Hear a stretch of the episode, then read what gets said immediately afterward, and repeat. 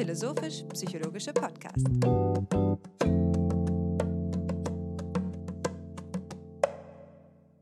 Herzlich willkommen, meine Damen und Herren, zur 124. Episode des Podcasts FIPSI, des philosophischen und psychologischen Podcasts. Für mich beginnt heute gewisserweise ein neuer Lebensabschnitt. Das ist vielleicht etwas pathetisch ausgedrückt, aber ich bin gestern zum Abschluss meiner zweiten Doktorarbeit gekommen und habe sie mittlerweile schon eingereicht. Die letzten Wochen und Monate hatte ich beinahe keine Wochenenden, weil ich sozusagen meine ganze Freizeit der Philosophie gewidmet habe. Das ist nicht unbedingt etwas, was sich in Zukunft ändern muss, aber mh, mm, es muss nicht ganz so plagenhaft auf ein einziges Datum zugerichtet sein. Aber ich empfinde eine gewisse Freiheit heute und bin sehr froh, diese Freiheit gleich mit in dieses Gespräch atmosphärisch überführen zu können. Und das mache ich sehr gerne an der Seite meines Freundes Hannes Wendler. Grüß dich. Ja, grüß dich Alexander. Ich gratuliere dir jetzt auch nochmal auf diesem Wege zur Einreichung deiner zweiten Promotion. Es ist fast soweit, dass wir dich Dr. Dr. Wendt nennen dürfen. Darauf fiebern wir natürlich alle schon äh, lange hin, ebenso wie wahrscheinlich du. Also das ist eine schöne Sache, dass du das jetzt hinter dich gebracht hast. Alles Beste dafür. Und jetzt ähm, haben wir wirklich einen feierlichen Anlass, denn wir haben heute einen ja, sehr erlauchten Gast, den wir zuletzt ähm, bei, gemeinsam bei einer Tagung in Heidelberg kennengelernt haben, als er der Einladung unseres Betreuers und des Freundes des Podcasts hier, Thomas Fuchs, gefolgt ist. Es handelt sich nämlich um Professor Matthias Jung. Schön, dass Sie da sind. Ja, ich freue mich auch sehr, da zu sein. Vielen Dank für die Einladung und vor allem muss ich mich auch nochmal Ihrem Glückwunsch anschließen an Herrn Wendt, Doktor, Doktor ins B. Äh, das imponiert mir. Mein Dank ergeht an Sie beide. Ich habe es natürlich noch nicht bestanden und es wäre alles andere als demütig, wenn ich mich jetzt schon mit diesen Titeln schmücken würde. Ähm, aber ich konnte mich nicht zurückhalten von, diesem, von dieser Errungenschaft und diesem äh, Kampf, den ich da bewältigt habe, hier zu berichten. Aber jetzt möchte ich etwas anderes in die Mitte rücken und das ist unser heutiges Thema beziehungsweise unseren heutigen Gast in diesem Podcast. Und ich muss sagen, dass ich bei der Vorbereitung für dieses Gespräch, ähm, bei der Recherche ihrer Vita feststellen musste, dass ähm, meine Interessen der letzten Jahre sich immer mehr auf die ihrigen zubewegt haben. Und als ich ihre beiden Bücher, die hier gerade vor mir auf dem Tisch liegen, äh, angesehen habe, musste ich ganz unwillkürlich an den Anfang meines Studiums zurückdenken, weil es die Zeit gewesen ist, in der ich zuhauf äh, Junius Bücher zur Einführung in die Philosophie erworben habe und es auch immer wieder geschehen ist, dass ich den Autorinnen und Autoren etwas grün hinter den Ohren meinerseits äh, einfach geschrieben habe und ähm, auf diesem Wege den ein oder anderen etwas unverhofften Austausch gehabt habe. Und ich ärgere mich fast, dass ich es nach der Lektüre ihrer Bücher nicht ähm, bei Ihnen versucht habe, sonst wären wir noch früher miteinander in Kontakt gekommen. Jedenfalls ähm, ist das gewisserweise mein erster Berührungspunkt mit Ihrem Werk, aber ähm, kennengelernt haben wir uns dann zum einen auf der Tagung, die Hannes gerade erwähnt hat, aber auch schon einmal zuvor auf einer sozusagen fuchsianischen Heidelberg-Tagung, in der sie ähm, einmal wieder von ihrem Leib- und Magenthema der letzten Zeit, dem Pragmatismus, erzählt haben. Und ähm, das ist eben nur eines von verschiedenen Themen, ähm, die mich gewisserweise mit ihnen in Beziehung setzen. Und von diesen anderen Themen möchte ich jetzt erzählen, indem ich auf ihr Leben eingehe, denn sie haben Philosophie, Germanistik und katholische Theologie in Frankfurt am Main studiert und wurden eben dort mit einer Arbeit über Martin Heidegger promoviert. Und diese Arbeit trug den Titel Das Denken des Seins und der Glaube an Gott zum Verhältnis von Philosophie und Theologie im Denken Martin Heideggers äh, die, eine Arbeit, die 1990 bei dem etablierten geisteswissenschaftlichen Verlag Königshausen Neumann in Würzburg veröffentlicht worden ist. Ähm, auf diese Promotionszeit folgten bei ihnen verschiedene Betätigungen, einerseits als wissenschaftlicher Assistent in Frankfurt, aber eben auch gewisserweise auf äh, wissenschaftlicher Wanderschaft in, in eine Zeit, in der sie Gastaufenthalte ähm, realisiert haben und sich zum Beispiel an die Emory-Universität in Atlanta begeben haben, also über den Ozean hinaus im Jahre 1994. Das eine der beiden äh, der, äh, das eine Buch der beiden Bücher, die ich hier gerade von mir auf dem Tisch liegen habe, nämlich äh, Wilhelm Dilthey zur Einführung, ist 1996 im Junius Verlag erschienen und damit ein Jahr vor ihrer Habilitation mit einer Studie zum Begriff der religiösen Erfahrung, die meines Wissens ebenfalls in Frankfurt erfolgt ist. Ähm, ein paar Jahre nach dieser Habilitation erschien das zweite Buch, das hier liegt, die Hermeneutik zur Einführung. Und in einem Vorgespräch zu ähm, dieser, dieser Aufnahme äh, des Podcasts, die wir jetzt gerade bewältigen, haben sie dieses Buch als eines ihrer erfolgreichsten dargestellt. Also die Hermeneutik in ihren Dimensionen darzustellen. Und dazu passt es, dass ich hier auch nicht die Erstauflage haben durfte, sondern eine sechs Jahre später nochmal gedruckte Auflage dieses Bandes zur Hermeneutik. Zwischen 1997 und 2004 haben sie als Hochschuldozent für praktische Philosophie und Ethik an der Technischen Universität Chemnitz gearbeitet und an diese Zeit in Chemnitz anschließend haben sich in ihrem Leben verschiedene sogenannte Fellowships ergeben, zum Beispiel bei dem Max Weber Kolleg für Kultur- und sozialwissenschaftliche Studien sowie im Berlin Brandenburgisch in der Berlin Brandenburgischen Akademie der Wissenschaften. Und in, in dieser Akademie waren sie betätigt oder beteiligt an der interdisziplinären Forschergruppe Funktionen des Bewusstseins, die sie explizit anführen im Vorwort ihres Buches zum sogenannten bewussten Ausdruck, ähm, der ähm, ein Band, der im De Gruyter Verlag in Berlin im Jahr 2009 äh, entstanden ist. Und ähm, außerdem sind sie auch dazu äh, gekommen, am, an dem internationalen Forschungskolleg der Ruhr-Universität Bochum zu arbeiten.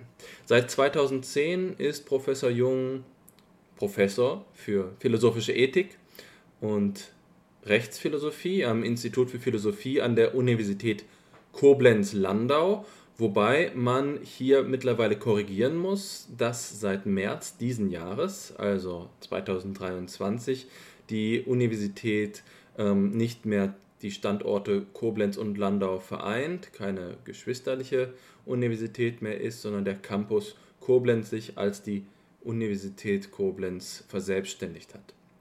Im Weiteren sind Gastprofessuren und Forschungsaufenthalte an den Universitäten Jena und St. Louis zu erwähnen und mit diesen ähm, amerikanischen Namen Atlanta und St. Louis ist ganz gewiss auch die pragmatische Seite ihrer Forschung in Beziehung zu bringen. Unlängst ist erneut im De Gruyter Verlag ein Buch äh, aus ihrer Feder ähm, in, äh, erschienen, nämlich unter dem Titel Leben und Bedeutung. Und dieses Buch passt für all diejenigen, die vielleicht schon die Namen Dilthey oder äh, den Begriff Hermeneutik gehört haben, durchaus auch zum gesamten Forschungsprofil. Denn Dilthey wird immer wieder als ein Lebensphilosoph beschrieben, aber gleichzeitig eben auch als ein Hermeneutiker, als jemand, der die Hermeneutik vorangetrieben hat. Und ähm, in der Philosophie des Lebens ist letztlich immer auch wieder die Frage, wie die Philosophie sich zur Biologie verhält, was der Aufbau des Organismus ist und welche Sinnstruktur er hat. Und so kommt es ganz organisch, ganz äh, systematisch dazu, dass wir uns heute mit der Frage nach Sinn und Organismus auseinandersetzen wollen. Und dafür freue ich mich jetzt auf Ihren Eingangsvortrag. Ja, vielen herzlichen Dank. Ähm, ich beginne vielleicht mit dem Hinweis, dass ich äh, seit bestimmt zwei Jahrzehnten mein eigenes Denken immer stärker in Richtung der Frage, wie könnte eine zeitgemäße philosophische Anthropologie heute aussehen, verlagert hat. Und ich glaube, dass dafür zwei Punkte besonders wichtig sind. Der eine Punkt ist der, dass wir die evolutionäre Kontinuität unserer Art mit allen anderen Lebensformen ernst nehmen müssen. Das führt dann in die Richtung der Biologie. was Kollege Wendt gerade angesprochen hat. Und der andere Punkt ist der, dass wir gleichzeitig unsere menschliche Lebensform als etwas Eigenes und Spezifisches, das sich signifikant von anderen intelligenten Lebensformen unterscheidet, begreifen können. Dieser letzte Punkt wird in der angelsächsischen Diskussion meistens mit dem Begriff Human Uniqueness bezeichnet. Vor 100 Jahren gab es die philosophische Anthropologie, die hat von der Sonderstellung des Menschen gesprochen. Diesen Begriff würde ich gerne vermeiden, weil damals zu viele metaphysische Prämissen mit im Spiel waren, während die Worte meines Denkens eigentlich sein soll, dass wir diese Sonderstellung des Menschen wirklich aus der Evolutionsgeschichte des Menschen heraus, die von einer biologischen dann in eine kulturelle Evolution übergeht, ableiten können. Das heißt, wir brauchen auf der einen Seite einen, jetzt bitte nicht erschrecken, Naturalismus, der den Menschen ganz in den Kontext äh, allen Lebens auf der Erde hineinstellt. Wir brauchen auf der anderen Seite aber eben auch die vorbehaltlose Anerkennung aller menschlichen Formen der Erfahrung, insbesondere eben auch derer, die kulturell vermittelt sind, symbolisch strukturiert und uns in gewisser Weise von unseren primären Lebensvollzügen auch ablösen können.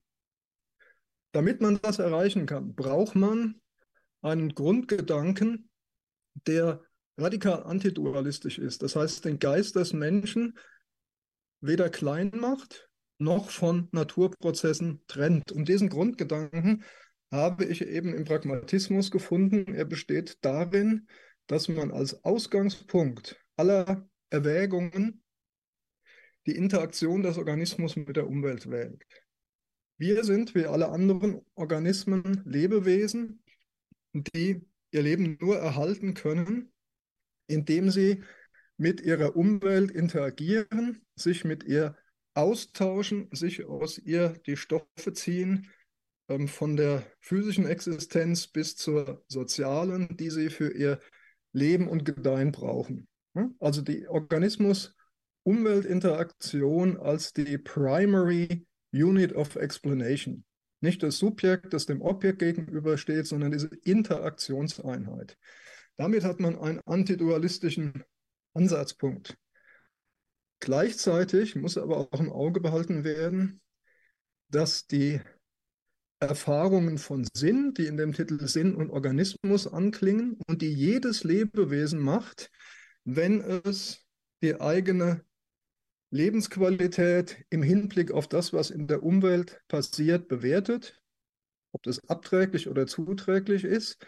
Diese basale Sinndimension ist beim Menschen symbolisch vermittelt. Und Menschen verfügen über ein symbolisch entgrenztes Bewusstsein, das es ihnen erlaubt, äh, sich von der unmittelbaren Einbindung in das Hier und Jetzt des eigenen Lebens zu lösen und sich auf alle möglichen Dinge zu beziehen, zum Beispiel auf die Frage, ob das Higgs-Boson existiert, was ja nur einen sehr indirekten Zusammenhang mit der eigenen Lebenserfahrung hat. Aber diese qualitative Dimension, dieses Spüren einer Relevanz, ist etwas, das in der Funktionsweise menschlicher Kognition immer erhalten bleibt, wodurch wir so eine Spannungseinheit zwischen dem Fühlen von Bedeutungen und der sprachlichen, symbolischen Artikulation von Bedeutungen bekommen. Und ich äh, hatte in dem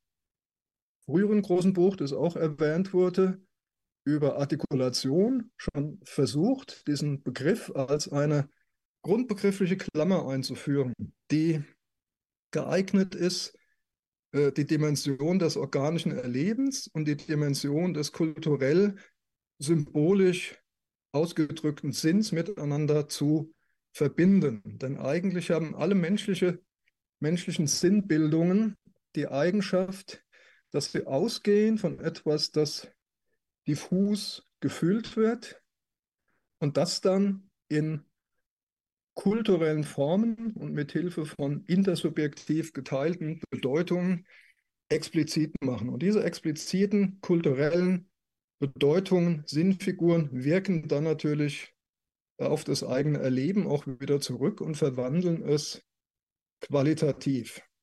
Also ich glaube im Grunde, dass man anthropologisch nicht weiterkommt, wenn man nicht diese Spannungseinheit von Erleben und Ausdruck, von sinnlicher Relevanzbewertung durch den Organismus und Eigenständigkeit kultureller Sinnfiguren, das muss man im Kopf behalten, sonst verfehlt man die eigentliche Dimension des Sinnbegriffs. Als Kontrastfolie kann hier die im deutschen und englischen Sprachraum dominierende analytische Sprachphilosophie herhalten. Die analytische Sprachphilosophie äh, geht nicht davon aus, dass es etwas wie eine Kontinuität zwischen organischem Erleben und symbolischem Sinn gibt, sondern sie lässt den Begriff des Sinns und natürlich den der sprachlichen Bedeutung erst innerhalb der Sprache beginnen. Ein gutes Beispiel ist der Sprachphilosoph, sehr bekannte äh, Sprachphilosoph Robert Brandom. Brandom geht davon aus, dass ähm, die, die, die, symbolische Leistung der Sprache darin besteht, äh, to make things explicit, was ich sehr einleuchtend finde und auch aufgegriffen habe. Aber er behandelt diese ganzen Themen nur innerhalb schon konstituierter sprachlich-kultureller Verhältnisse und blendet sozusagen den dicken roten Faden völlig aus, der diese kulturellen Informationen mit organischem, biologischem Erleben verbindet. Das sind bei ihm nur äh, sinnliche Diskurseingangsimpulse, die dann sofort äh, versprachlicht werden und ihre Bedeutung dann einbüßen. Diese Position ist meiner Meinung nach noch dualistisch. Sie geht davon aus, dass der Geist und die Natur zwei getrennte Sphären sind, deren Interaktion unklar bleibt. Damit zusammenhängt, wird in der Regel in der analytischen Sprachphilosophie Sprache auch als eine Art Repräsentation von Sachverhalten verstanden, was natürlich eine wichtige Funktion von Sprache ist, aber eben keineswegs die grundlegende oder wichtigste. Die grundlegendste oder wichtigste Funktion von Sprache ist das Artikulieren unserer menschlichen Angelegenheiten, das Explizitmachen dessen, was uns wichtig ist und was uns nicht wichtig ist. Das könnte man auch so ausdrücken, dass man die beiden Begriffe Relevanz und Referenz heranzieht. Die analytischen Sprachphilosophien sind referenzfixiert. Hilary Putnam beispielsweise hat einen sehr bekannten Text geschrieben, The Meaning of Meaning. Und da geht es um die Frage, wie die Referenz, also der Gegenstandsbezug sprachlicher Sätze äh, garantiert werden kann und was bei diesem noch protopragmatistischen Putnam, Putnam ist ja dann in seinen späteren Lebensjahren sehr stark, sehr weit in Richtung Pragmatismus gegangen, was da noch völlig ausgeklammert wird, ist die Frage der Relevanz. Und diese, das, das, was für uns relevant ist, wird zunächst eben nicht durch sprachliche Leistungen entschieden, sondern es wird gefühlt. Und zwar indem unser ganzer Organismus, nicht nur unser Gehirn, sondern unser, unser Körper, in, in unser, in unser, unser lebendiger Körper mit seinen äh, mit, dem, mit, mit dem viszeralen Fühlen, mit der Propriozeption, mit, mit äh, allem, was uns als interagierendes äh, Individuum ausmacht, fühlt der Körper in Form einer qualitativen Mannigfaltigkeit ähm, Situationen und schätzt sie als relevant, irrelevant, als aversiv oder hilfreich und so weiter ein. Und das ist meines Erachtens äh, wirklich ein zentraler Ausgangspunkt, den wir verwenden müssen, um den Begriff des Sinns von dieser sprachanalytischen Engführung wegzubekommen. In dieser Hinsicht gibt es einen Text, der mich sehr geprägt hat, der stammt von dem pragmatistischen Philosophen John Dewey. John Dewey hat einen Aufsatz geschrieben äh, vor bald 100 Jahren, der heißt Qualitative Thought, qualitatives Denken. Da geht es um diese Grundeinsicht, dass unser Weltverhältnis primär ein qualitatives ist. Das heißt, dass wir mit der Umwelt interagieren, um unser, indem wir uns um unser Wohl und Wehe kümmern und dass wir das, was uns in der Umwelt begegnet, wahrnehmen im Blick auf seine Hinderlichkeit oder Förderlichkeit in Bezug auf dieses Wohl und Wehe.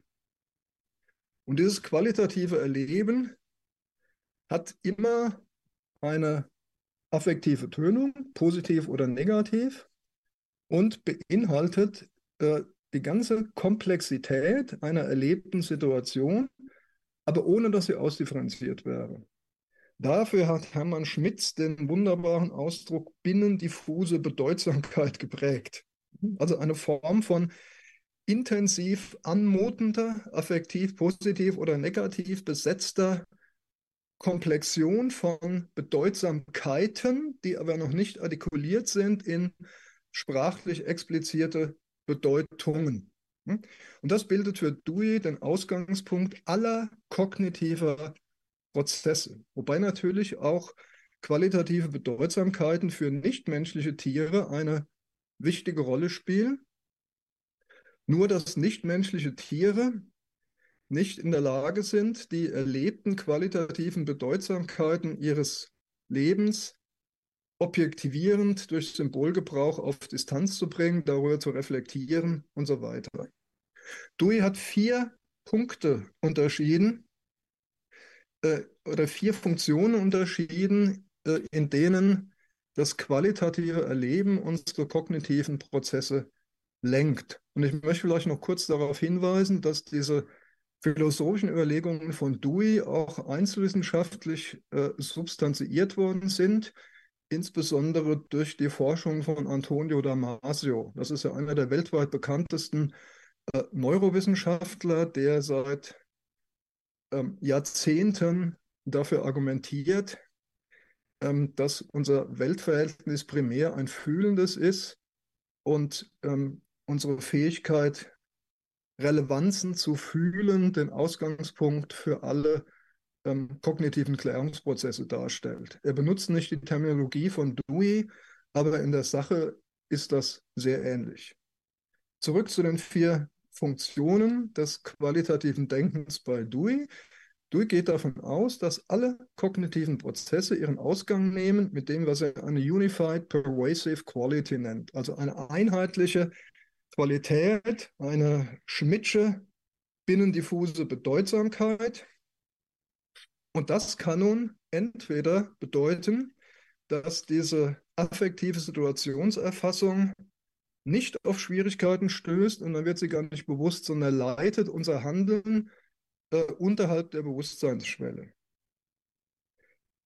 Viel wichtiger für das Verstehen menschlicher Denkprozesse ist aber die zweite Funktion des qualitativen Denkens und die besteht eben darin, dass uns die gefühlte Qualität bewusst wird in dem Moment, in dem die fließenden Interaktionen mit der Umgebung stocken. Es geht nicht weiter. Ich stolpere, ich stoße auf irgendein Hindernis. Und indem ich das tue, entsteht in mir das Bedürfnis, die bis jetzt einfach präreflexiv durchlebte Situation zu reflektieren. Also zum Beispiel subjektive oder objektive Anteile zu unterscheiden bin ich gestolpert, weil äh, ich auf meinen Schnürsenkel getreten bin oder bin ich gestolpert, weil ein Stein auf dem Weg liegt, um ganz banale Beispiele zu wählen. Das heißt, dass das Aufsässigwerden einer Situation, das nicht fortführen können von Handlungszusammenhängen, ist der Kontext, in dem Denken entsteht. Das kann man natürlich auch wissenschaftlich professionalisieren, sodass ein Hindernis sozusagen künstlich gesucht und nicht im natürlichen Kontext vorgefunden wird. Aber immer ist es dieses Hindernis. Und dann stellt uns das qualitative Erleben wie ein Suchscheinwerfer aus dem äh, Inbegriff all dessen, was möglich wäre, ein Horizont konkreter Möglichkeiten bereit, in Form dieser diffusen Mannigfaltigkeit. Ja?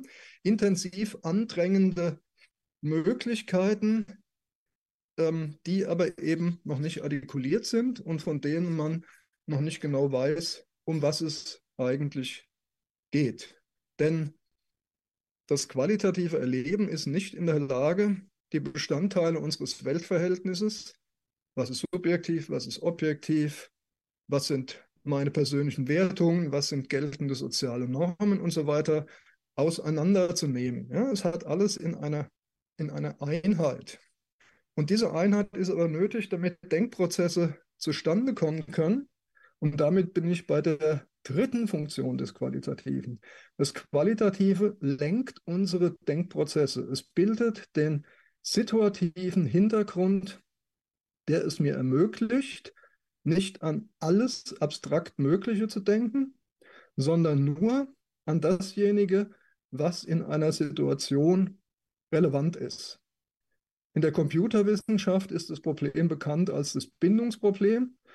Also ein, ein, ein, eine künstliche Intelligenz kann keine Relevanzentscheidungen treffen und wird deswegen möglicherweise in einer Situation unter Handlungsdruck alles Mögliche durchrechnen, hat aber nicht die Möglichkeit, äh, das Durchrechnen von Situationen auf das wirklich Relevante zu beschränken. Und diese Leistung ist eben eine Leistung unseres leiblichen Erlebens. Dieser Hintergrund von Relevanz, der uns erlaubt zu spüren, ob wir beim Thema sind oder ob wir abgewichen sind. Wenn es uns dann gelungen ist, durch sprachliche Artikulation oder auch durch Probehandeln eine Situation so weit zu klären, dass eine Fortsetzung der Handlung möglich ist, dann macht auch das sich, das ist die vierte Funktion der äh, Qualität, dann macht auch das sich in einem Wechsel der gefühlten, das Denken begleitenden Qualität geltend.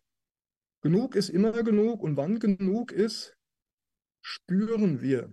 Hm? Man, man, man kennt das Gefühl, äh, etwas ausartikuliert zu haben und äh, das kann nun manchmal in einem schlichten, einfachen, klaren Satz bestehen. Es kann aber auch äh, in den vielen Bänden von äh, Marcel Proust Suche nach der verlorenen Zeit bestehen, wo ein einziges qualitatives Erlebnis, der berühmte Madeleine Cake, der in den lauwarmen Lindenblütentee getaucht wird, als Trigger für eine unfassbare Fülle an, an, an Assoziationen und Explikationen gedient hat. Das sind die vier Funktionen des qualitativen Erlebens bei allen kognitiven Prozessen. Und zwar im Grunde unabhängig davon, ob es sich jetzt um stumme Denkprozesse oder um intersubjektive Symbolprozesse handelt. Wir könnten keine zielgerichtete Kognition haben, wenn wir keine verkörperte qualitative Erfahrung hätten. Die qualitative Erfahrung des Relevanzerleben des Organismus ist eine Art Suchscheinwerfer, den wir auf die Wirklichkeit richten und der uns erlaubt, Relevantes von Irrelevantem zu unterscheiden.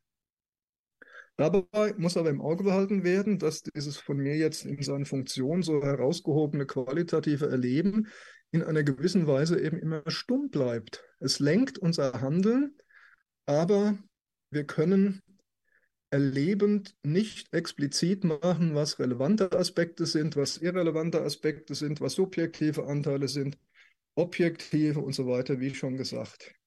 Deswegen ist Denken ebenso wie symbolisches Artikulieren immer ein Prozess des Making it explicit, in dessen Verlauf die binnendiffuse Bedeutsamkeit des Erlebens so weit ausbuchstabiert, artikuliert, präzise gemacht wird, Irrelevantes abgeschieden wird, dass eine reflexive Klärung der Situation möglich wird.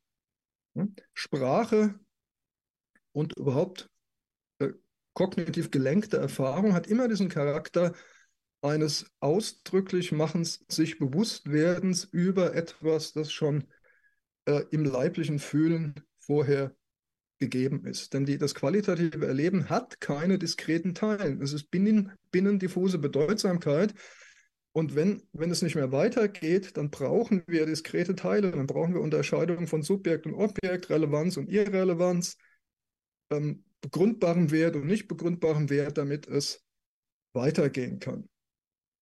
Jetzt muss ich leider ein kleines bisschen ausholen, weil ich glaube, dass das, was ich eben gesagt habe, verständlicher wird, wenn man einen zweiten Pragmatisten heranzieht, nämlich Charles Sanders Peirce. Charles Sanders Peirce äh, ist der Gründervater des Pragmatismus und ähm, Peirce hat ein, ein, äh, zu sehr vielen Bereichen der Philosophie etwas gesagt. Was mich hier aber besonders interessiert, ist seine Zeichentheorie. Ich glaube nämlich, dass die Peirce'sche Zeichentheorie eine Präzisierung dieser Verschränkung von Denken, sprachlichem Explizitmachen und qualitativer Bedeutungsanmutung erlaubt. Und zwar in folgender Weise. Die Peirce'sche Zeichentheorie ähm, unterscheidet bekanntlich unzählige verschiedene Arten von Zeichen, aber für, für unseren Kontext besonders relevant ist die Unterscheidung zwischen äh, Icon, Index und Symbol.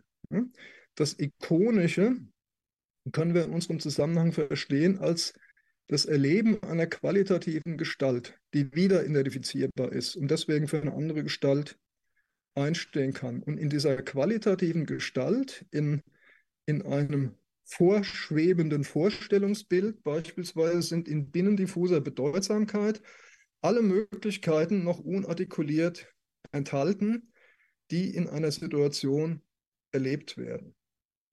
Damit nun aber diese unbestimmten Möglichkeiten äh, einen Schritt weiter getragen werden können in Richtung auf ihre Explikation, spielen Indexzeichen eine zentrale Rolle. Indexzeichen sind Zeichen, äh, die nicht auf äh, qualitativer Ähnlichkeit basieren, sondern auf äh, regelhaften oder sogar naturgesetzlichen Interaktionszusammenhängen. Hm? Also beispielsweise, das ist ein gerne gewähltes Beispiel, der berühmte Luftsack an Autobahnbrücken, ja, der durch seine Bauart bewirkt, dass es einen Zusammenhang zwischen der Position des Sacks und der Windrichtung gibt. Funktioniert nicht, wenn der Wind ausfällt, aber das ist ein Detail, das wir jetzt mal außer Acht lassen. Ja? Und Peirce schreibt äh, ganz allgemein von Indexzeichen, sie, seien, sie, sie vermittelten unseren Sense of being acted, of being acted upon or acting ourselves. Ja?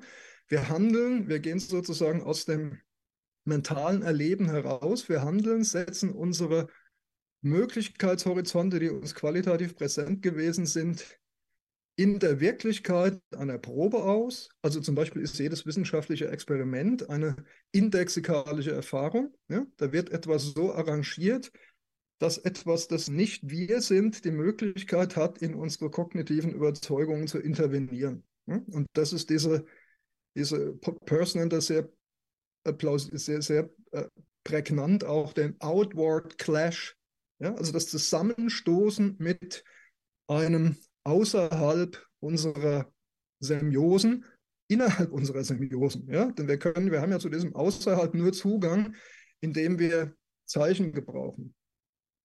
Das Indexzeichen und das äh, ikonische Zeichen äh, ist gebunden an die direkte leibliche Erfahrung von Individuen und sozialen Gruppen. Ja?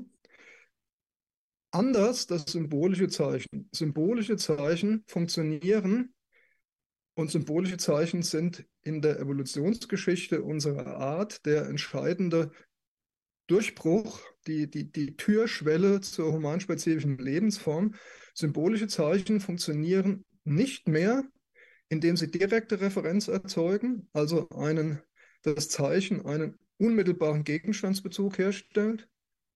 Etwa bei dem Indexzeichen, wenn ich meinen Zeigefinger ausstrecke und hier auf mein Glas Wasser zeige, habe ich einen direkten Gegenstandsbezug sondern symbolische Zeichen funktionieren, indem sie ein Netz von Zeichen und ein Netz von inferenziellen Beziehungen zwischen Zeichen errichten, indem die Bedeutung des Zeichens aufgehängt ist, ohne dass es eine sinnliche Erfahrung von dem Bezeichneten geben können muss. Ja? Deswegen können wir Indexzeichen nutzen, um uns zum Beispiel über Gerechtigkeit zu unterhalten oder über die Frage, ob Gott existiert. Niemand hat Gerechtigkeit je gesehen, niemand hat Gott je gesehen. Und ähm, dennoch können wir uns ähm, über diese Fragen verständigen. Wir können es eben, weil die, äh, weil die, weil die äh, symbolischen Zeichen, nicht aber die Index- und die ikonischen Zeichen uns diese Ablösung vom direkten Realitätsbezug ermöglichen.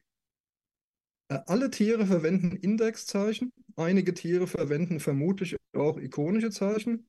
Also ich glaube zum Beispiel, dass die, der, der berühmte Schwänzeltanz der Honigbiene eine Kombination aus ikonischen und indexikalischen Zeichen darstellt. Das werde ich jetzt aber aus Zeit- und Kompetenzgründen nicht vertiefen. Aber nur Menschen verwenden symbolische Zeichen. Und ähm, ich möchte das ein bisschen plastischer machen, indem ich ein konkretes Beispiel bringe. Das Sprachlernen eines Kindes. Die meisten Kinder äh, sprechen als erstes Wort Mama. Manchmal auch Papa. Bei meinem Sohn war es Ball, was mich etwas enttäuscht hat. Aber die, bei vielen Kindern äh, ist es tatsächlich eben Mama. Ja? Und dieses Mama ist in seiner elementarsten Erscheinungsform ein ikonisches Zeichen. Es ist sozusagen die diffuse, die binnendiffuse Mannigfaltigkeit all der affektiven, leiblich gespürten äh, Bezüge zur Mutter. In der weiteren Sprachentwicklung des Kindes wird dieses Indexzeichen dann, äh, dieses, Entschuldigung, dieses ikonische Zeichen dann durch Indexzeichen angereichert. Die Interaktionserfahrungen mit der Mutter kommen hinzu. Das ist etwas Neues. Und irgendwann wird ein Kind in der Lage sein, von Mama zu Mutter überzugehen und damit zu verstehen, dass das Wort Mutter ein symbolisches Zeichen ist, das indirekte Referenz hat und das durch seine Knotenpunktstelle in einem Netzwerk von Zeichen definiert ist. Also wo eine Mutter ist, muss auch ein Vater zumindest mal gewesen sein. Es muss ein Kind geben. Es gibt Bezüge zu dem Knoten Familie, noch weitergelegene Bezüge zu dem Knoten Mensch und so weiter und so. Und so kann äh, dieses Zeichen dann verwendet werden, um nicht nur auf die eigene Mutter sich zu beziehen, sondern ganz allgemein über Mütter zu sprechen und sogar äh, metaphorische Verallgemeinerung äh, zu verstehen, wenn zum Beispiel äh, in der katholischen Kirche von der Mutter Gottes die Rede ist. Ja? Und das ist natürlich jetzt äh, etwas schematisch, aber ich glaube doch die Art und Weise, in der in aller Regel äh, Sprachzeichen funktionieren. Der entscheidende Punkt ist jetzt der, dass Peirce nicht etwa sagt, mit den Symbolzeichen hat Homo sapiens eine Reife und Freigestelltheit des Geistes erlangt, die es ihm ermöglicht, äh, sich von seinem tierisch-biologischen Erfahrungsfundament zu lösen, sondern Peirce sagt, dass Symbolzeichen nur vermittels ihrer Verbindung mit ikonischen und indexikalischen Zeichen überhaupt Realität erreichen können, erfahrungshaltig sein können. Ich kann mit Symbolzeichen über alles Mögliche mir Gedanken machen, mir zum Beispiel die Frage stellen, ob jetzt äh, Harry Potter eine psychoanalytisch verkorkste Vaterbindung zu Dumbledore hatte oder ähnliches. Dabei weiß ich genau, das ist fiktiv. Ja? Aber indem ich ähm, leibliche Erfahrung und die direkte Präsenz, die in Indexzeichen sichtbar wird, nutze, um Symbolzeichen zu erden, zu grundieren, rückzuführen auf erlebte Erfahrung, stelle ich den Realitätskontakt äh, symbolischer Konstrukte wieder her. Das ist die Grundidee von Peirce. Und dadurch gelingt ihm meines Erachtens eine wirkliche dauerhafte Überwindung des Dualismus, weil dann eben der Geist als symbolisch erweitertes Bewusstsein nicht etwas ist, das abgelöst werden kann von unserer leiblichen, biologischen, verkörperten Erfahrung, sondern weil nur sozusagen in Tateinheit dieser drei Zeichenklassen Erfahrung verstanden und artikuliert werden kann. Damit würde ich gerne zu einem kleinen ähm, Resümee kommen. Ich habe also in den, in den letzten Jahrzehnten ähm, immer expliziter versucht, diese äh, Anthropologie der Artikulation zu entwickeln und eben immer versucht, diesen Gedanken einer inneren Verbindung von evolutionärer Kontinuität und menschlicher Einzigartigkeit stark zu machen. Vielen Kollegen in der Philosophie des Geistes würden sich allein schon durch meine Verwendung des Begriffs Human Uniqueness den Nackenhaare sträuben. Die gehen nämlich davon aus, dass das eine völlig überholte Position ist und dass die ähm, moderne Verhaltensforschung und überhaupt ein, ein angemessenes naturalistisches Menschenbild es doch erfordern würde, den Mensch einfach als Tier unter Tieren zu sehen, and that was it. Und das halte ich für einen Irrtum, sondern ich glaube, mit, mit Hilfe dieser durchen Überlegungen und der Person-Überlegungen ähm, zeigen zu können, dass äh, unsere Lebensform sowohl natürlich evolviert ist. Man kann also die, die Evolutionsgeschichte des symbolischen Zeichengebrauchs und des symbolgestützten Denkens mittlerweile ziemlich detailliert nachzeichnen. Michael Tomasello hat es in, den, in seinen Büchern der letzten zehn Jahre sehr weit getrieben.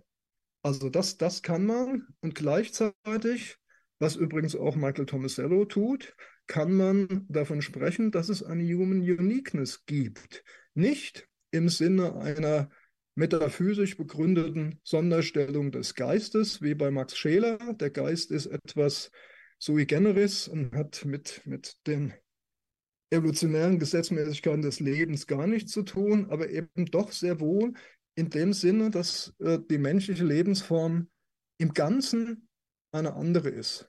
Und dieses Anderssein, dieses qualitativ Anderssein der menschlichen Lebensform gründet auf dem symbolisch erweiterten Bewusstsein, auf unserer Fähigkeit, uns abzulösen vom Hier und Jetzt der Erfahrung, an das andere Lebewesen ziemlich stark gebunden sind und macht eine Besonderheit aus, die genauso natürlich evolviert ist wie die äh, äh, andere, was weiß ich, die Echolot-Funktion der Fledermaus, äh, aber eben doch etwas äh, qualitativ Neues darstellt, äh, das in einem nicht reduktionistischen Naturalismus äh, uneingeschränkt seinen Ort finden muss. Man könnte sagen, wir sind durch unseren symbolgestützten Geist in der Lage, das Hier und Jetzt unserer leiblichen Erfahrung zu transzendieren. Das würde ich unterschreiben. Ja, wir können unseren Geist auf alles Mögliche richten, in Religion, in Wissenschaft, in Kunst, in dem normativen und wertenden Gewebe unserer Alltagserfahrung, aber wir bleiben eben immer angewiesen auf qualitative Resonanzen. Ja, unser, unser leibliches Erleben strukturiert nicht nur unsere Denkprozesse, wie ich mit Dewey versucht habe zu zeigen, sondern es ist auch der einzige Relevanzsensor, der uns erlaubt, äh, aus dem, was im Universum alles existiert, Dinge hervorzuheben, die wir wichtig genug finden, um unseren Geist darauf zu richten. Der von mir eigentlich sehr geschätzte, äh, sehr bekannte kanadische Philosoph Charles Taylor hat aus einem Verständnis der Sprache, das meinem sehr ähnlich ist, Sprache als Ausdruck, das hat er entwickelt in seinem äh, Buch äh, the, the, the, Language Animal, oder nee, ich glaube, es heißt The Linguistic Animal. Jedenfalls geht es da um, die, um das menschliche Sprachvermögen. Und in diesem Buch behauptet Taylor aber, äh, dass Menschen durch ihre durch ihr sprachlich erweitertes Bewusstsein metabiologische Bedeutungen erkennen und leben könnten. Das halte ich für falsch. Ich glaube, dass äh, es der Dignität religiöser Vorstellungen, äh, wissenschaftlicher Erkenntnisse, künstlerischer Produkte nicht den geringsten Abbruch tut, wenn man sich vor Augen hält, dass sie äh, immer durch einen zwar langen, aber dicken roten Faden mit unserem biologischen Leben verbunden bleiben. Und diese, diese Spannungseinheit und eben nicht nur die eine Seite, äh, der symbolisch erweiterte Geist äh, konstituiert unser Bewusstsein. Und damit bin ich im Grunde wieder beim Ausgangspunkt, denn ich hatte ja damit begonnen zu sagen, dass eine angemessene philosophische Anthropologie diese beiden Aspekte der natürlichen evolutionären Kontinuität und des vollen Respekts vor der Human Uniqueness miteinander verbinden können müsste. Das lässt sich, glaube ich, mit Hilfe des Artikulationsbegriffs und durch Ernstnehmen der Funktionen des qualitativen Denkens erreichen. So viel vielleicht. Ja, vielen Dank für diesen Rundumschlag, dem ich mit großem Interesse gelauscht habe. Ich nehme mir die Freiheit, den ersten Kommentar äh, zu formulieren. Gerade jetzt ähm, an, anlässlich des Schlussplädoyers, das ja auch darauf hinausgelaufen ist, die Idee einer alle biologischen Lebenszusammenhänge überschreitenden Bedeutung, geistigen Bedeutung in Frage zu stellen, das hat für mich noch einmal eben eine Denkfigur geweckt, die ähm, in meinen eigenen anthropologischen Überlegungen auch immer im Hinterkopf hatte, nämlich, dass man, wenn man auf eine naturalistische Konzeption zusteuern möchte, ähm, man genau richtig verstehen machen muss, was man unter Naturalismus verstanden wissen will. Und da lauert natürlich die Gefahr, dass man, wenn man die Natur oder das Leben als etwas denkt, das stumm ist und bedeutungsleer, dass der Naturalismus dann reduktiv wird im schlechten Sinne.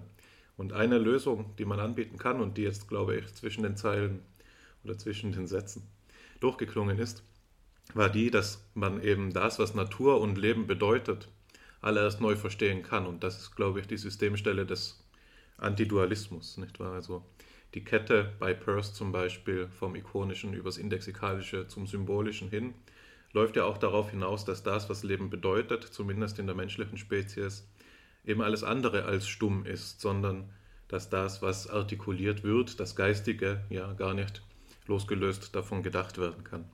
Jetzt haben Sie an ähm, verschiedenen Stellen Ihre Kollegen und Kolleginnen aus der Philosophie des Geistes angesprochen und Sie haben gesagt, da würden Sie einigen Gegenwind erwarten angesichts ähm, der These der Human Uniqueness, der menschlichen Sonderstellung. Und ähm, ich glaube, dass es erforderlich ist, auch für mein Verständnis ihrer, Ihres Ansatzes, dass wir hier noch einmal quasi den Finger in die Wunde legen und das genauer bedenken. Und ähm, wenn ich Sie richtig verstanden habe, geht es Ihnen, das waren die ersten zwei Thesen, die Sie dargelegt haben, um den Drahtseilakt, sowohl eben der Naturalisierung ähm, des Menschen als auch der Bewahrung seiner Einzigartigkeit. Also der Mensch muss als evolvierte Spezies in Betracht kommen, aber er muss als eine ebenso und nicht anders evolvierte Spezies in Betracht kommen. Er ist ähm, Teil des Naturprozesses, aber er überschreitet ihn auch auf eine ihm eigentümliche Weise. Und das ist eben eine Formulierung, die man bei Helmut Plessner, einem der Mitbegründer der philosophischen Anthropologie, von der Sie gesprochen haben, immer wieder findet, dass er sagt eben, der Mensch ist von Natur aus über die Natur hinaus. Ja, also er ist auf so eine Art und Weise biophilosophisch konstituiert, dass er ja, ähm, die, die Grenzen der Natur zu überschreiten scheint. Ja, und das ist eben der, der strittige Punkt, dann, ob er sie auch tatsächlich überschreitet, ob es wirklich zu einem Bruch kommt oder ob er dann doch noch instabil quasi auf die Natur zurückverwiesen bleibt. Und jetzt möchte ich Sie ähm, mit einer zeitgenössischen Position ähm, konfrontieren, gewisserweise, die das Ganze anders sieht. Und vielleicht haben Sie von ihr schon gehört. Ich glaube, dass sie ähm, viel mit dem zu tun hat, worüber wir jetzt gesprochen haben. Sie ist die von ähm, zum Beispiel durch Eric Olson berühmt gemachte Position des Animalismus. Ja.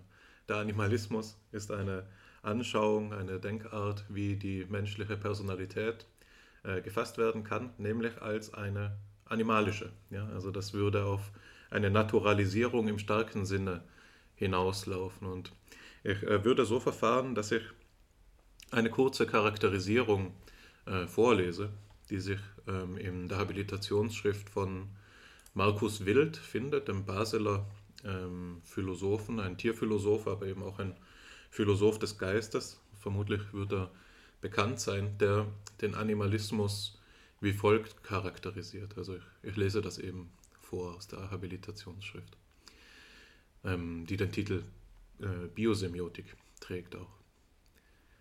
Der Animalismus behauptet demgegenüber, jede menschliche Person ist mit je einem Tier numerisch identisch. Der Animalismus ist also in erster Linie eine These darüber, was wir metaphysisch sind. Entgegen den klassischen Auffassungen, denen zufolge der Mensch ein Tier plus x ist, gehört der Zusatz plus x nicht essentiell zu dem, was der Mensch oder die menschliche Person metaphysisch ist. Ich überspringe einen kurzen Ausschnitt, weiter geht es. Vielmehr ist der Referent von Ich immer ein bestimmtes Tier und nicht nur qua X. Das läuft darauf hinaus, dass ich wesentlich in einem metaphysischen Sinn ein Tier bin. Das bedeutet, ich, der Denker, bin nicht wesentlich eine Person, sondern ein Tier. Person ist für Wesen wie uns ein Phasenbegriff, wie Sprecher oder Sänger, kein Wesensbegriff. Wenn ich aufhöre, eine Person zu sein, dann existiere ich, also der Referent von ich, weiter. Wie ich weiter existiere, wenn ich aufhöre, ein Sprecher oder ein Sänger zu sein. Wenn ich aufhöre, ein Tier zu sein, dann existiere ich nicht mehr. Jede meiner qualitativen Eigenschaften kommt immer als Tier zu, kommt mir immer als Tier zu, denn das ist es, was ich bin. Zitat Ende. Also die Idee ist hier die, dass Personalität im starken Sinne eben phasenweise nur von uns ausgesagt werden kann, nämlich kurz gesagt immer dann, wenn wir selbstbewusst sind. Ja, immer dann, wenn ich in einer sprachlichen Wendung mich auf mich beziehe als den Sprecher dieser sprachlichen Wendung, dann bin ich Person. Und wenn ich das aber nicht tue, bin ich, bin ich aktuell auch nicht Person. Personalität wird hier also nicht mehr aufgefasst als, ein, als eine äh, Kategorie, als eine essentialistische Kategorie, sondern als so etwas, was er hier eine, einen phasenweisen Begriff nennt. Und meine Frage an Sie wäre jetzt die, ich glaube, dass diese Charakterisierung des Animalismus ein, ähm, es uns gestatten kann, den Begriff der Transformation besser in, in, den Blick zu bekommen. Also das, was mit der menschlichen Lebensform passiert, ähm, wenn wir uns auf sie symbolisch zurückbeziehen, jetzt in ihren Begriffen gesprochen. Und ich glaube, der Animalismus kommt hier zu einer anderen Konklusion als die, die ich bei Ihnen vermute. Ja, der Animalismus würde sagen, diese rekursive Struktur, die meine Personalität ausmacht oder die durch meinen Symbolgebrauch ähm, zustande kommt, die verändert mich gar nicht wesentlich. Mein, von Natur aus bleibe ich als Mensch Tier wie andere Tiere und mein Tiersein unterscheidet sich nicht vom Tiersein der anderen Tiere. Und meine Vermutung ist, dass bei Ihnen das Tiersein des Menschen eigentlich grundsätzlich verschieden ist vom Tiersein der anderen Tiere, wenn ich sie verstehe, äh, wenn ich sie richtig verstehe. Eben vermöge dieser Kapazität zum Symbolischen. Aber das ist eben das, wo ich ein Fragezeichen dahinter setzen wollte und da muss ich jetzt auch dementsprechend äh, Sie zu Wort lassen kommen. Läuft es denn darauf hinaus? Ist es dann eine Transformation unserer Animalität oder würden Sie dem Animalismus etwas zugeben? Ja und nein. Also das erfordert eine etwas längere Antwort. Ich wollte zu Beginn meiner Antwort nochmal zurückkommen auf das, was Sie äh, eingangs Ihres Statements gesagt haben, ja? nämlich die Tatsache, dass es reduktionistische und nicht reduktionistische Naturalismen gibt. Und äh, den Markus Wild, äh, den ich nicht sehr gut, aber äh, eben doch kenne und von dem ich beispielsweise sehr intensiv seine, seine Einleitung zu dem mit Perla herausgegebenen Band über den Geist der Tiere rezipiert habe, wild würde ich unter das Rubrum des reduktionistischen Naturalismus bringen. Ja? Und der Pionier des nicht reduktionistischen Naturalismus ist John Dewey, weil Dewey eine ganze Naturphilosophie entwickelt hat, in der er versucht zu zeigen, dass äh, alle menschlichen Erfahrungsmöglichkeiten etwas, das in der Natur wirklich existiert, bezeichnen, also nicht nur die Naturwissenschaft. Ne? Dewey sagt also beispielsweise, ähm, dass die menschliche Erfahrung von Werten ebenso etwas über die Natur offenbart wie die äh, Erkenntnis äh, des Aufbaus von Elementarteilchen. Da macht Dewey keinen Unterschied. Alle Erfahrungsformen sind sozusagen gleich ursprünglich zu Gott, wenn ich mir diese Metapher erlauben darf. Und äh, das nutzt er eben, um diesen umfassenden Erfahrungsbegriff zu entfalten. Aber jetzt etwas spezifischer zu Markus Wild. Äh, Wild scheint ja das Anliegen zu haben, ähm, die Idee, wir sind Tiere plus X zurückzuweisen. Diesem Anliegen stimme ich geradezu enthusiastisch zu.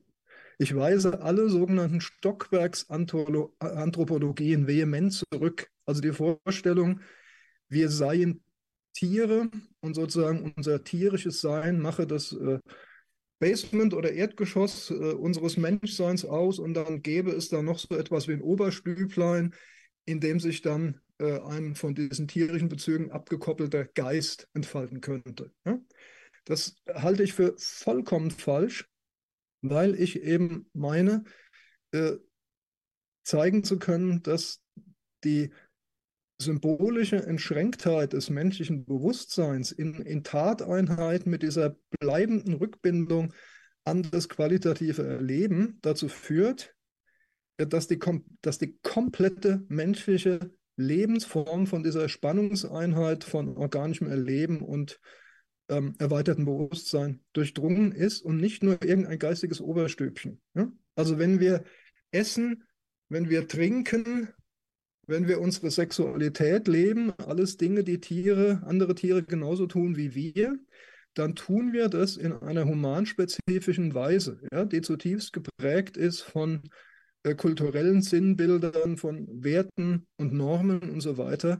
Das fängt nicht erst in diesem fiktiven geistigen Oberstübchen an. Ja? Das heißt, eine, eine, eine mir sehr wichtige Grund, anthropologische Grundeinsicht, die ich glaube auch Plessner hatte.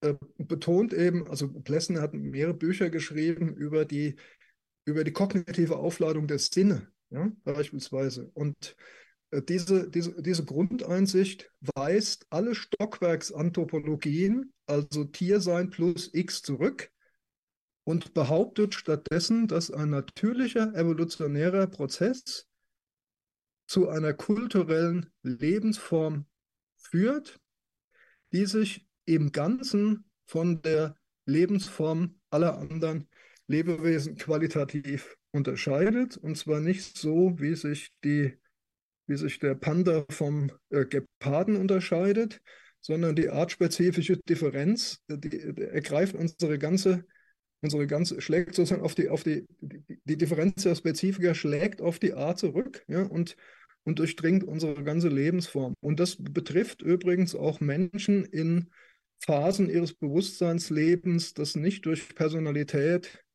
äh, emphatisch gekennzeichnet ist, wie beispielsweise frühkindliche Phasen, Demenzphasen. Auch da ist es ja so, dass äh, diese Erkenntnis, dass der Geist verkörpert ist, das hat Thomas Fuchs in verschiedenen lesenswerten Texten sehr deutlich gemacht, ein fundamental neues Verständnis für äh, Demenz beispielsweise ermöglicht. Ja? Also wir sind bei, bei, bei Wild scheint es mir so zu sein, dass er doch letzten Endes mit seinem Animalismus wieder auf die Plus-X-Position zurückfällt, indem er sagt, Personsein ist, ist sozusagen äh, etwas phasenweise auf die ontologisch dominante Tierheit aufgesetztes oder Passagier emergierendes und dann wieder Verschwindendes. Ja? Und diese, diese Position halte ich schon deswegen für falsch, weil sie individualistisch gedacht ist. Und das ist ein Punkt, der in meinen Ausführungen ziemlich kurz kam, weil ich einfach nicht genug Zeit hatte.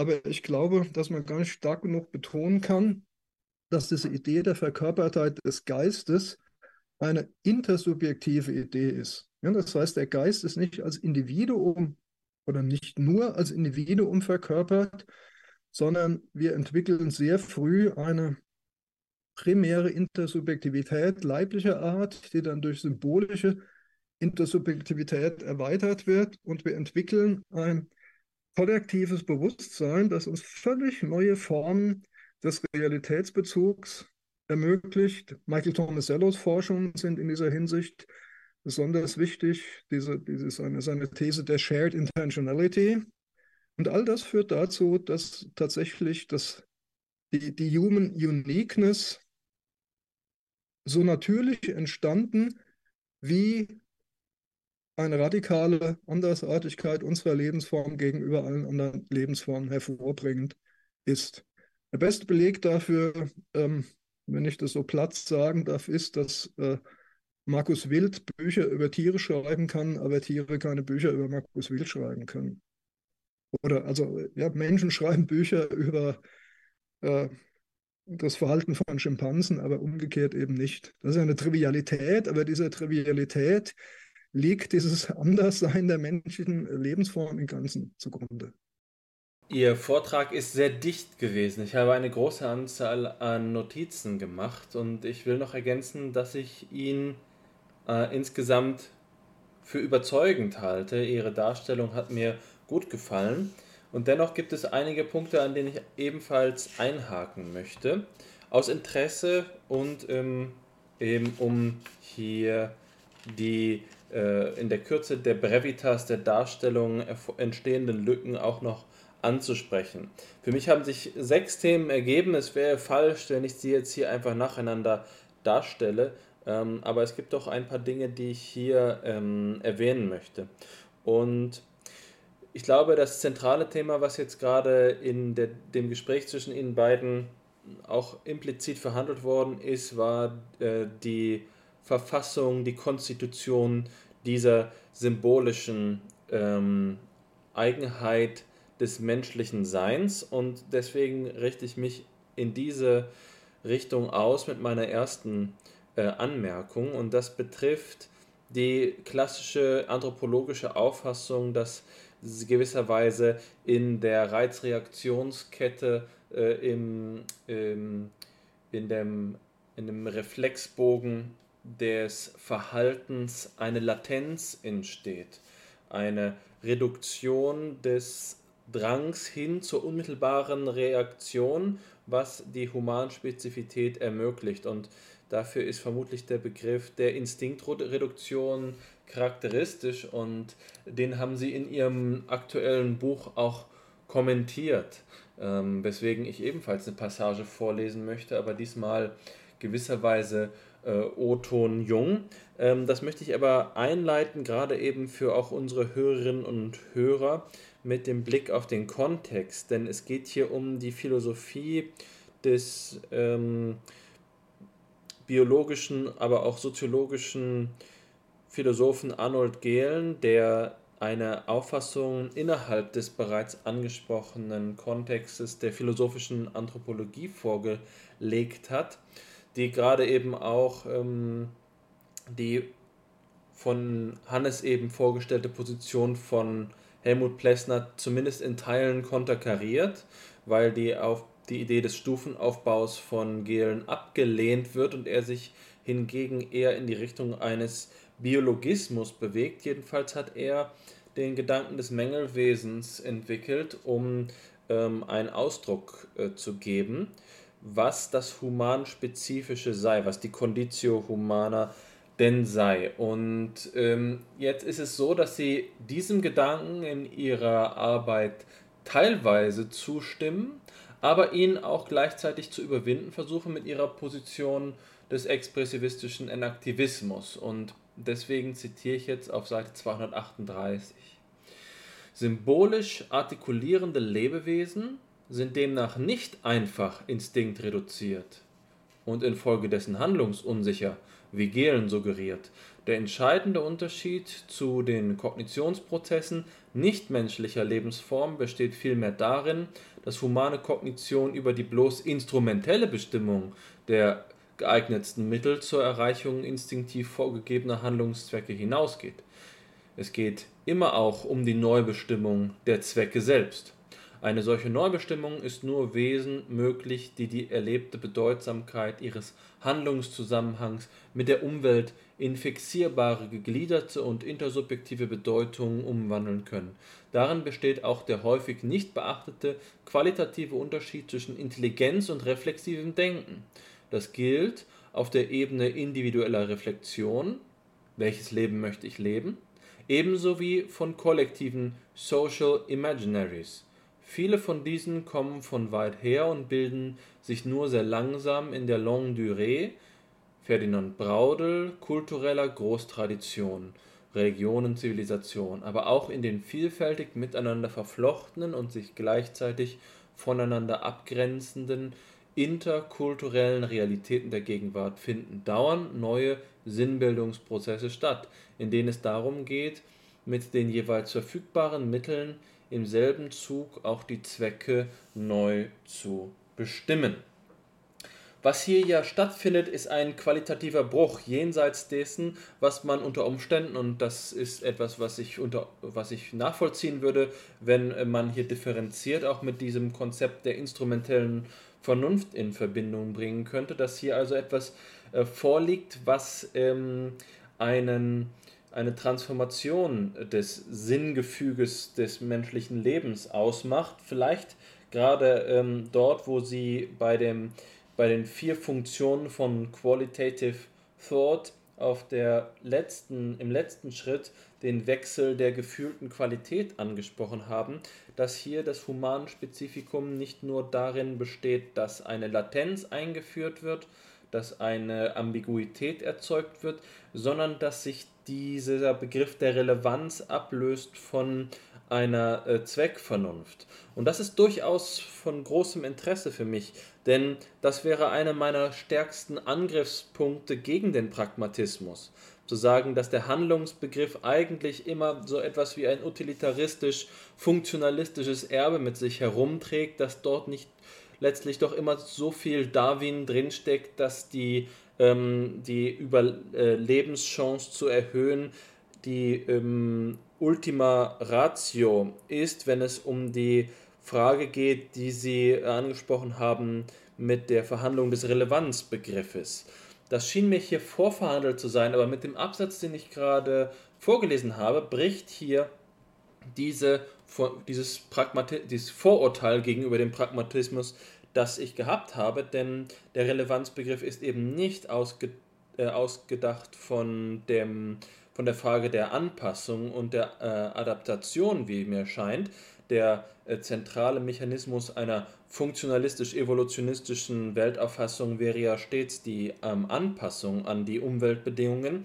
Im Gegenteil ist dieser, ähm, dieser Gedanke des jenseits der instrumentellen Vernunft liegenden ähm, Konstitution der Sinnräume äh, des menschlichen Lebens etwas, was mich an die Philosophie ähm, Max Schelers denken lässt und im Speziellen an die Wertfrage. Also dort, wo Max Scheler dazu imstande ist, den Wertbegriff zu pluralisieren und sich gegen den Utilitarismus insofern zu positionieren, als er gestattet, dass es andere Formen der Wertauffassung und der Wertstruktur gibt, die sich nicht auf Zweck- und Nutzenbeziehungen reduzieren lassen. Ähm, also unter Umständen ist diese Zielsetzung, von der Sie gesprochen haben und von der Dewey auch spricht in seinem Buch How We Think, bei dem es darum geht, Probleme zu generieren und sich diesen Problemen zu stellen, ja in Hinsicht auf die äh, Humanspezifität etwas, was eine genuin andere Qualität der ähm, der Zielhaftigkeit und der, der Problemarten zulässt. Ich hoffe, dass ich damit nicht zu viel von meinen eigenen Gedanken auf ihr Werk projiziere, weswegen es jetzt sehr wichtig ist, sie zu Wort kommen zu lassen, damit sie sich wehren können, falls ich hier jetzt sozusagen gerade exegetische Gewalt ihrem Werk antue. Wende, ich bin Ihnen im Gegenteil sehr dankbar äh, für das, was Sie gerade ausgeführt haben, äh, weil Sie ja äh, das in meinen Augen Hauptvorurteil gegen pragmatistisches Denken sehr klar auf den Punkt gebracht haben. Der Vorwurf lautet in etwa, dass der Pragmatismus äh, durch die Orientierung an äh, Darwin verursacht nur instrumentelles Denken kennt, also Intelligenz im Sinne einer möglichst pfiffigen Realisierung äh, von Zielen, die nicht weiter hinterfragt werden. Während äh, mein, meine eigene, wenn ich das so enthusiastisch sagen darf, Bekehrung zum äh, Pragmatismus erst dadurch möglich wurde, dass ich äh, bei John Dewey eine luzide Kritik genau dieses Denkens gefunden habe und beispielsweise auch äh, eine, eine sehr scharfe Kritik des Utilitarismus, sehr scharf, die eben darin zentriert ist, dass der Utilitarismus im Grunde natürliche Präferenzen als Letztentitäten behandelt die ihrerseits nicht mehr als kulturell geworden und reflexiv hinterfragbar betrachtet werden. Und deswegen ist es bei Dewey so, dass Sie zum Beispiel in seiner Werttheorie finden Sie eine Konzeption des Verhältnisses von Mittel und Zwecken, die immer davon ausgeht, äh, dass das Entscheidende für unser spezifisch menschliches Weltverhältnis nicht darin besteht, dass wir besonders intelligente Tiere wären, ja, die also besonders effizient in der Lage wären, Anpassungsleistungen zu vollziehen, sondern dass wir in unserer kulturspezif oder in der Vielfalt unserer kulturspezifischen Lebensformen äh, immer mehr natürliche Anpassungsleistungen durch das Leben in einer kulturell selbstgeschaffenen Umgebung ersetzen, die zum Teil natürlich auch auf so Dingen wie, wie Macht und instrumenteller Pfiffigkeit, aber eben zum Teil auch auf Wert- und Normreflexionen beruht, in denen nicht mehr einfach nur äh, vorgegebene äh, Präferenzen realisiert werden, sondern äh, die Angemessenheit äh, unserer Strebungen kritisch reflektiert wird. Ja? Das heißt, die, für Dewey gibt es nie so etwas wie, also, oder das ist sozusagen eine, eine, Ursünde der Moralphilosophie zu denken, dass der äh, Zweck die Mittel heiligen könnte, ja? sondern eine angemessene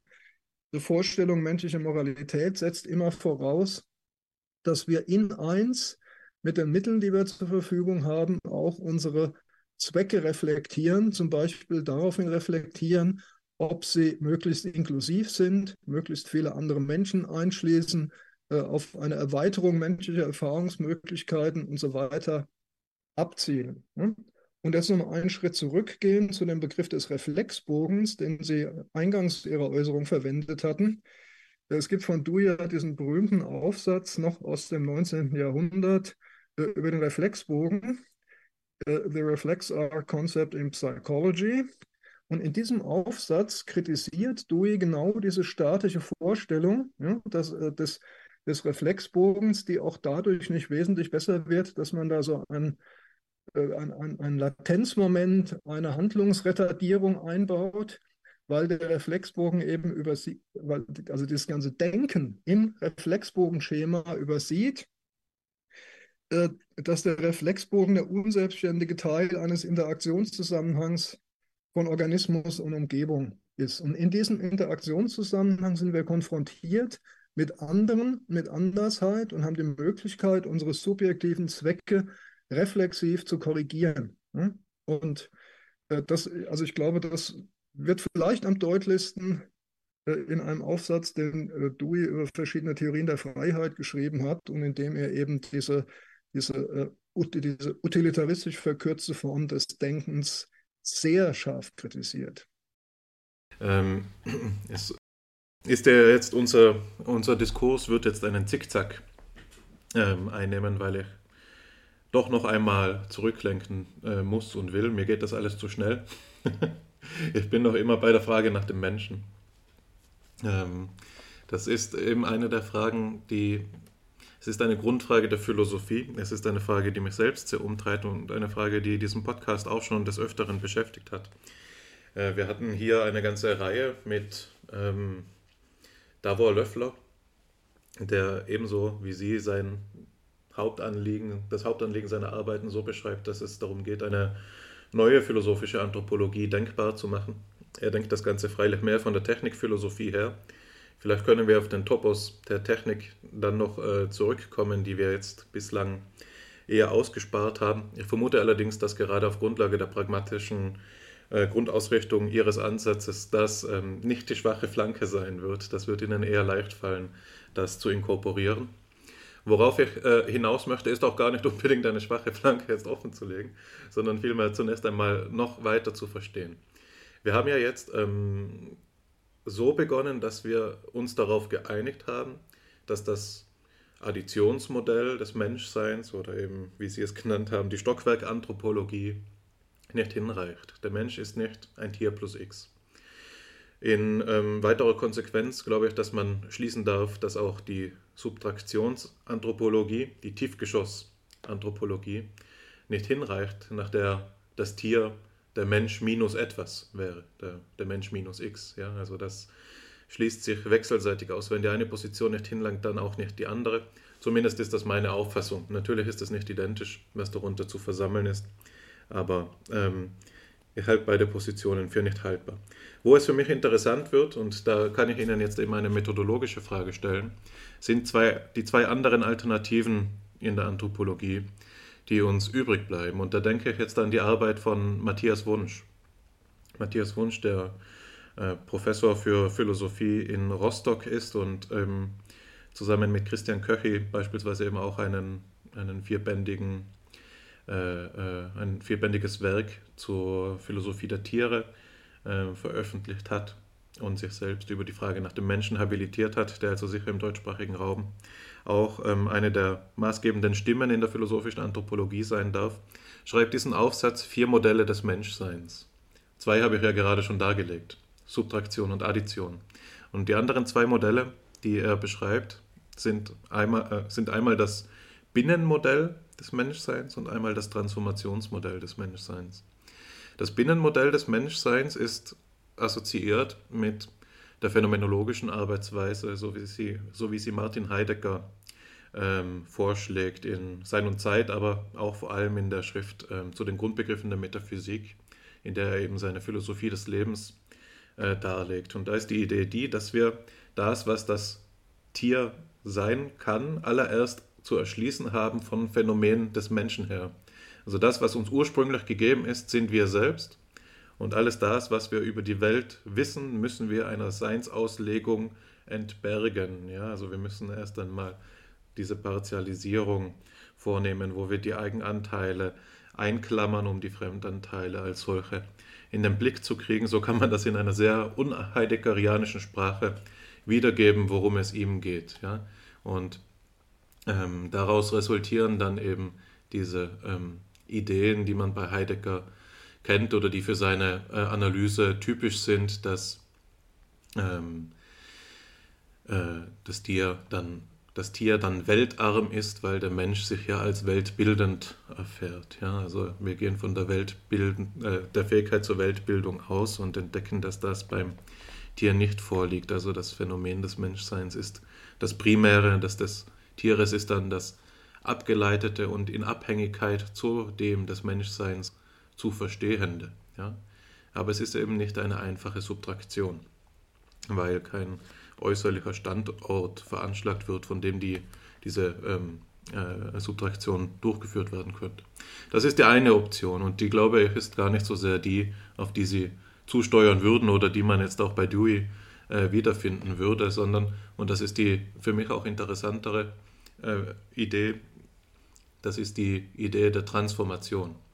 Nach ähm, Wunsch ist es so, dass zum Beispiel auch Helmut Plessner ein Transformationsmodell vorschlägt, in dem er eben auch diese Stockwerkanthropologie ähm, ablehnt. Und da habe ich gerade sogar ein Zitat zur Hand, wo Plessner dies explizit tut. Ich lese es, das sind nur vier Zeilen vor.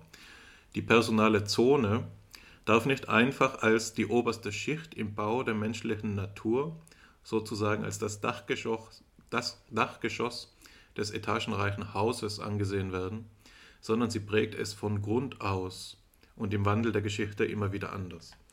Also es geht nicht um ein, einen Stufenbau im Sinne einer Schichtenontologie, die einfach immer komplexere und immer anspruchsvollere, höhere Schichten identifiziert, sondern es geht darum, ähm, durch die menschliche Einzigartigkeit einen Moment zu identifizieren, die das menschliche Sein als Ganzes verwandelt. Und jetzt ist die spannende Frage eben die, auf welche Weise wird das verwandelt? Was ist die ähm, Kategorie Sein, die davor liegt? Und Blessners Antwort, das klang ja schon an, ist, es ist persönlich.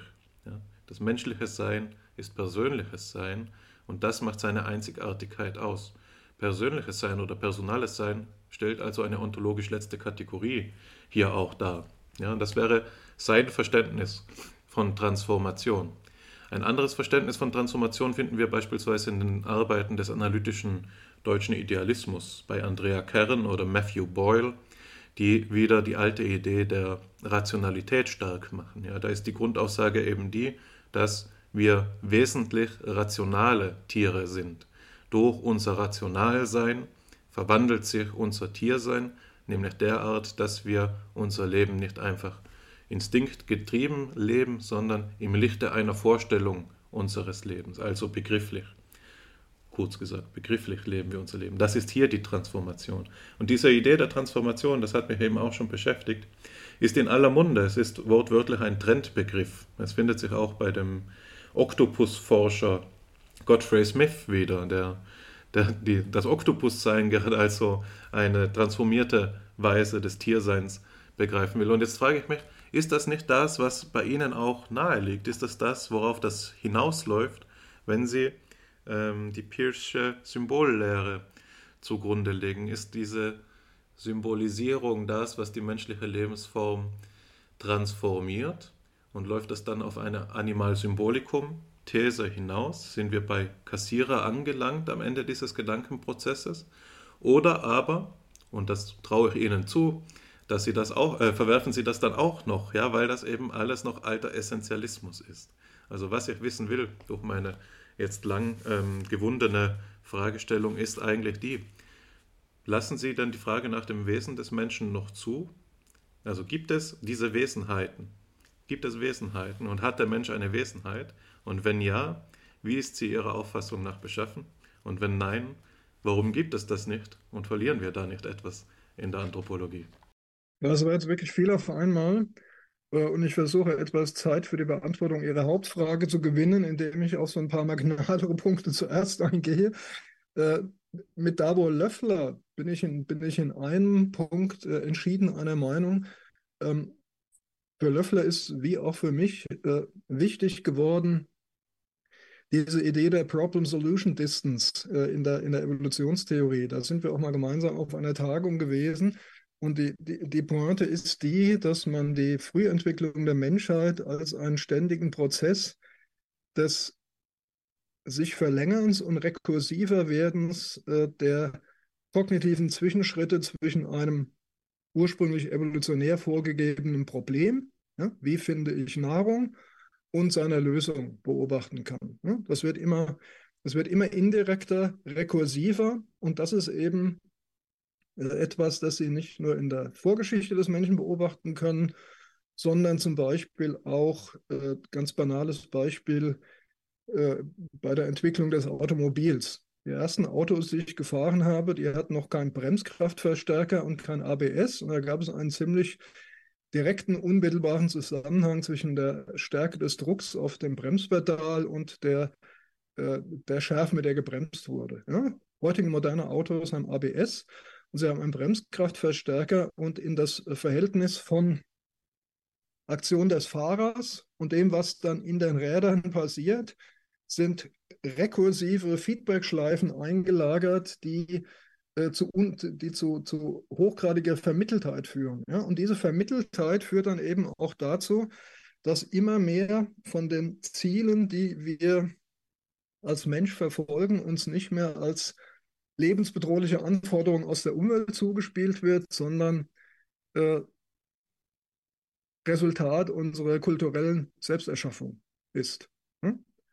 Das, wir, wir, sehen ja jetzt, dass die gravierenden Probleme, die wir ähm, mit der menschengemachten Klimaerwerbung haben, äh, eine, also eine Art Rückschlag der Natur auf ein menschliches Handeln ist, aber dass dieses menschliche Handeln äh, hat nicht unmittelbar auf natürliche Notwendigkeiten reagiert, sondern ist Ausdruck unter anderem einer kulturell in der Zeit der Aufklärung äh, entstandenen Idee der Perfektibilität, mit der im Verbund äh, sich die industriellen äh, Produktivkräfte entwickelt haben.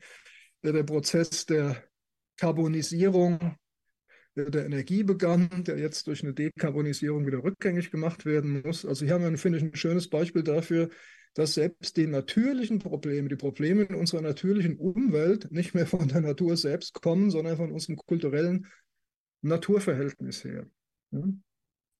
Jetzt die große Frage, Essentialismus ja oder nein.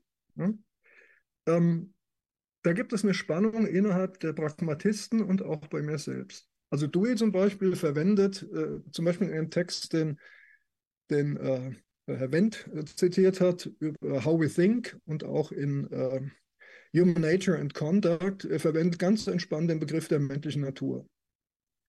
Andererseits ist Dewey aber auch davon überzeugt, dass der philosophische Hauptbeitrag von Darwins Entstehung der Arten darin besteht, die Idee der Permanenz der Art zerstört zu haben. Ja?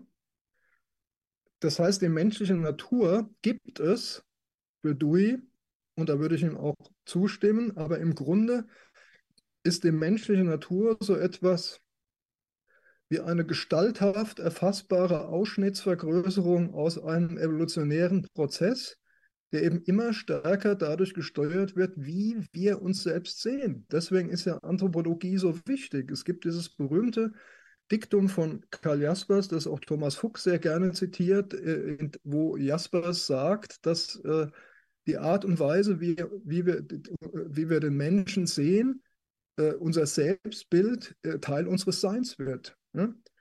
Und infolgedessen ist es nicht so, dass es für Dewey irgendwelche metaphysischen Garantien äh, eine, eine Essenz des Menschlichen gäbe. Äh, wohl aber gibt es die Möglichkeit, äh, die typisch menschlichen Erfahrungsformen und die menschliche Lebensform als etwas zu begreifen, das wir äh, in unsere eigenen Hände nehmen und äh, in den und sozusagen in den evolutionären Möglichkeiten, die uns durch die Naturevolution, die dann in die kulturelle Evolution überging, zugespielt worden sind, äh, verbessern, optimieren im, im, im Sinne einer, einer äh, Humanisierung des Menschen ähm, Gedanken, die im Moment noch schwerer fallen als sonst. Ja, das sehe ich auch. Aber jedenfalls, äh, jedenfalls äh, es, gibt, es gibt nach Dewey, und dem würde ich mich anschließen, äh, also wird die, wird die, die metaphysisch grundierte Rede, Rede von einer stabilen menschlichen Essenz schwierig. Was aber möglich bleibt, ist die Rede von, einer, von einem menschlichen Wesen als einer Gestalt, bei der es jetzt von unseren menschlichen äh, gelebten Selbstentscheidungen abhängt, ob diese Gestalt im Sinne einer Humanisierung erhalten bleibt oder ob sie, wie sich das die transhumanistischen Visionäre in den IT-Abteilungen großer Unternehmen gern erträumen, irgendwann im Sinne eines Cyborg-Werdens oder einer Verschmelzung mit künstlicher Intelligenz äh, sich da etwas Neues entwickelt. Ne? Und da ist äh, doch eine sehr deutliche verkörperungstheoretische Option für den alten Adam und die alte Eva bei Dewey da. Dem würde ich mich anschließen. Ich möchte das Zickzack, das Hannes angesprochen hat, was stilistisch sicherlich äh, nicht ideal ist, vermeiden. Ich möchte dem Ganzen jetzt äh, dieser Grundfragen der Anthropologie doch entgegenkommen und gleichzeitig ähm, Bezug nehmen auf Fragen, die mich im weiteren Kontext hier äh, auch noch beschäftigt haben. Und da möchte ich zunächst einmal etwas ansprechen, nämlich die latente Naturphilosophie im, im Hintergrund der Auseinandersetzung. Ähm, zu einem Zeitpunkt Ihres Eingangsvortrags haben Sie sich gegen metaphysische Auffassung ausgesprochen.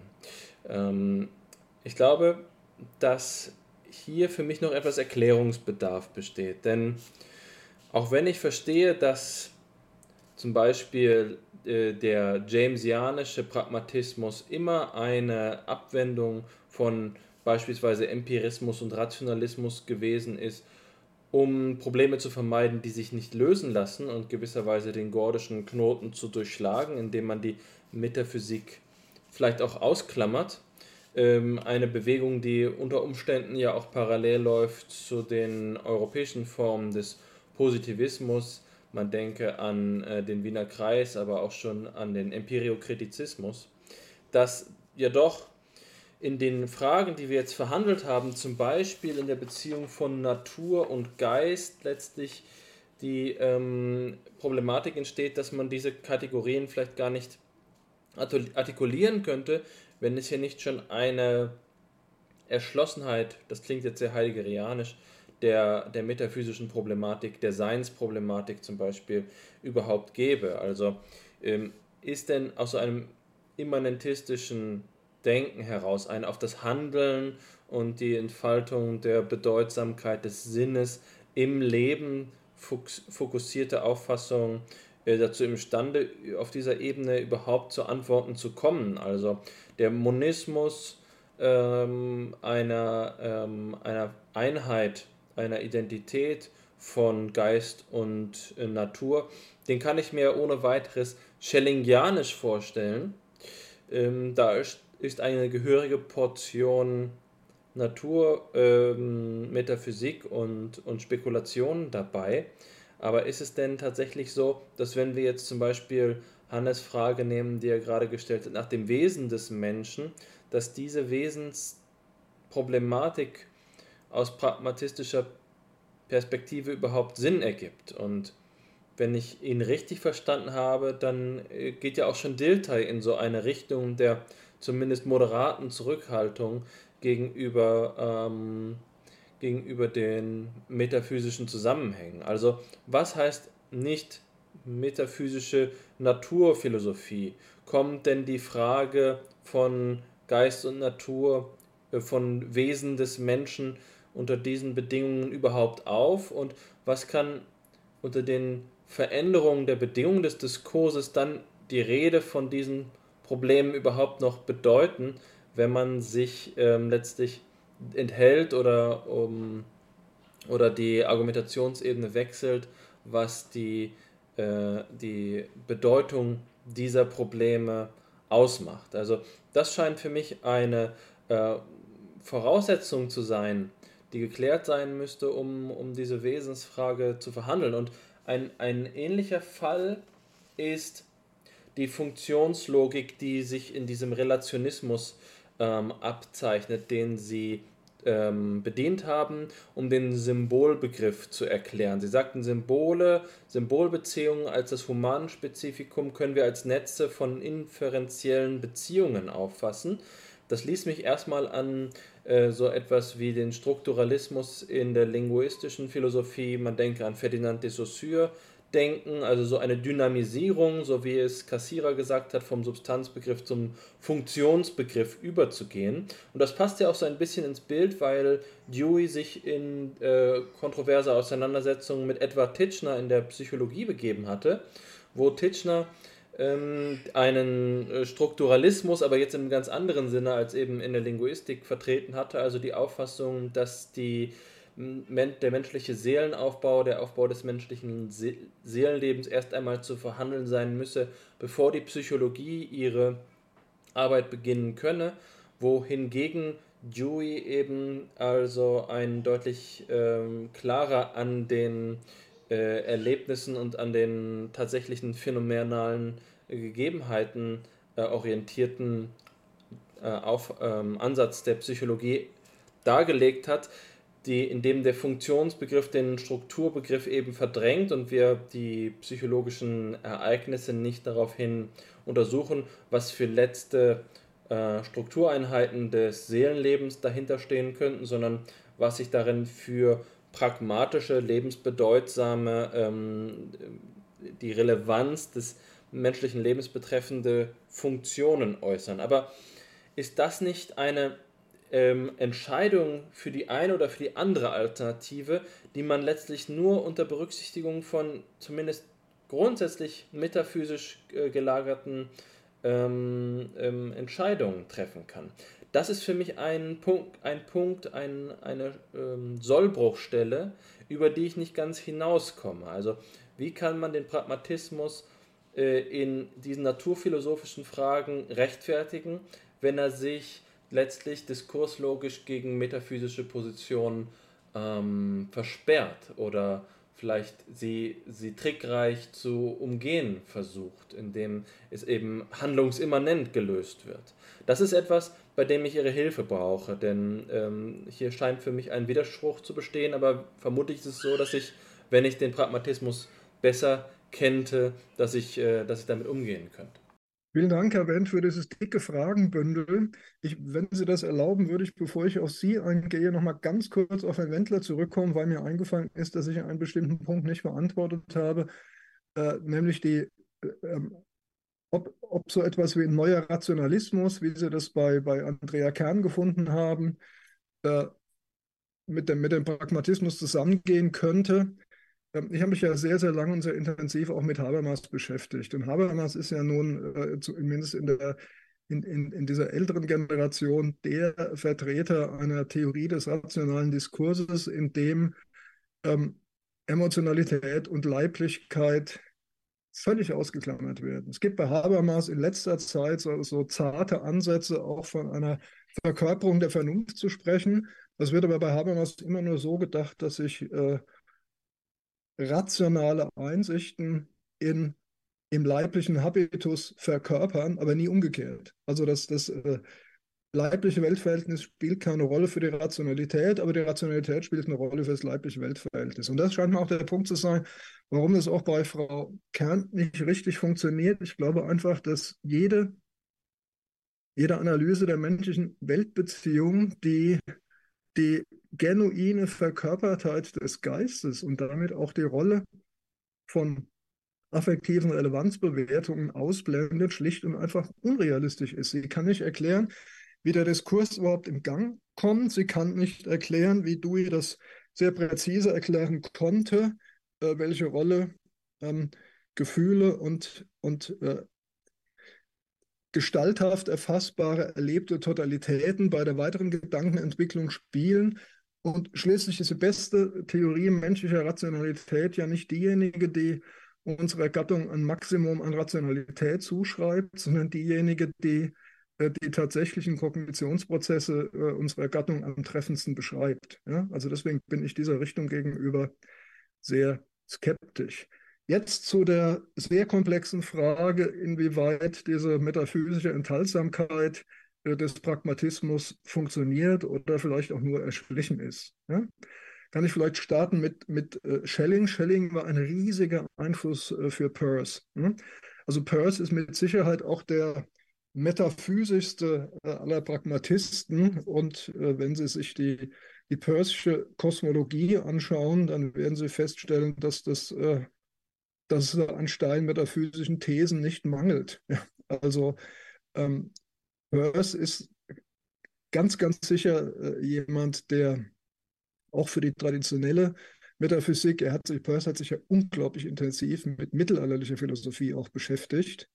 Ähm, sehr viel mehr übrig hat. Dewey, mein äh, Leib- und Magenpragmatist, ist das sicherlich anders, aber es kommt jetzt alles darauf an, wie Sie den Begriff äh, des Metaphysischen verstehen. Ja? Wenn Sie das Metaphysische so verstehen, dass wir Menschen Zugang zu einer nicht erfahrungsbezogenen, a priorischen, kognitiven Erkenntnisquelle über metaphysische Sachverhalte haben könnten, dann ist Dewey natürlich ein radikaler Antimetaphysiker.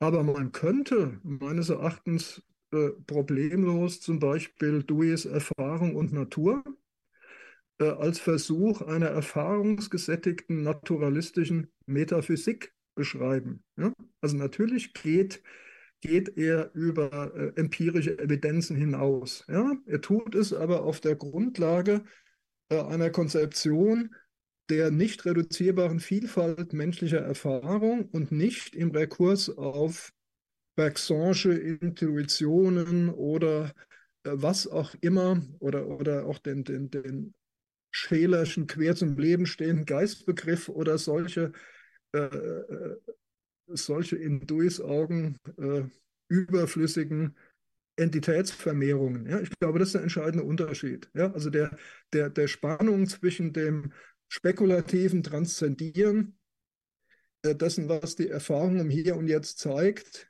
und eben diese Erfahrung, die ist unauflösbar, die gibt es auch im Pragmatismus und es gibt, es gibt sogar eine Stelle bei Dewey, wo er explizit sagt, dass das genau die Aufgabe der Philosophie ist, ja, über die Wissenschaften in diesem Sinn spekulativ hinauszugehen.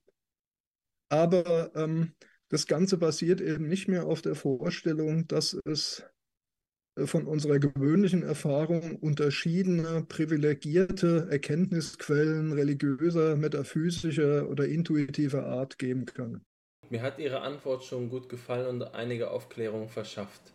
Allerdings glaube ich, dass die Metaphysik gerade eben selbst der Diskurs wäre, in dem diese Frage verhandelt wird ähm, äh, und wir das nicht also präsupponieren könnten, äh, dass das eine oder das andere der Fall wäre. Also das ist für mich vielleicht, ja, da muss mir, muss mir mein, äh, vielleicht noch ein Zahn gezogen werden. Der Punkt, an dem ich mich frage, ob man sich, indem man sich auf den Handlungsbegriff festlegt, nicht einer, fest, einer ähm, ungerechtfertigten Festlegung äh, schuldig macht. Oder im Kontext von dem, was wir jetzt gerade diskutiert haben, ob diese er vermeintliche Erfahrungsimmanenz nicht bereits glaubt, den Wesensaufbau oder die, die Struktur der Erfahrung verstanden zu haben und sich dann eben doch wieder auf einen Empirismus zubegebt, in, auf einen immanentistischen Empirismus, bei dem es eben darum geht, ähm, äh, dass, dass Phänomenalität, Phänomenalismus an erster Stelle steht und ähm, bereits klar ist, dass die Erfahrung auf keiner Weise, wie gerade eben bei den ausgeschlossenen Fällen Bergson und, und Scheler, ähm, dazu imstande wäre, hier zu transzendieren. Eine, ich glaube, es gibt allerdings eben, genau wie Sie sagen, Mittel, ähm, Mittelpositionen und ich denke da jetzt noch an die induktive Metaphysik, wie wir sie bei äh, Fechner oder bei äh, Eduard von Hartmann finden, bei Oswald Külpe finden. Das ist vielleicht auch noch so eine Position. Also mich hat insgesamt zumindest schon einmal, ähm, ich sage mal, zufriedengestellt zu hören, dass sie mit diesem rigorosen ähm, Metaphysikverbot, das man jetzt bei Carnap findet oder so, nicht äh, Schritt halten wollen, sondern dass sie dazu bereit wären zu sagen, dass man ähm, ein, ein Quäntchen Metaphysik auch in dem Pragmatismus findet, solange ähm, es nicht gleich eine, ähm, eine Zwangsehe mit der Spekulation ist.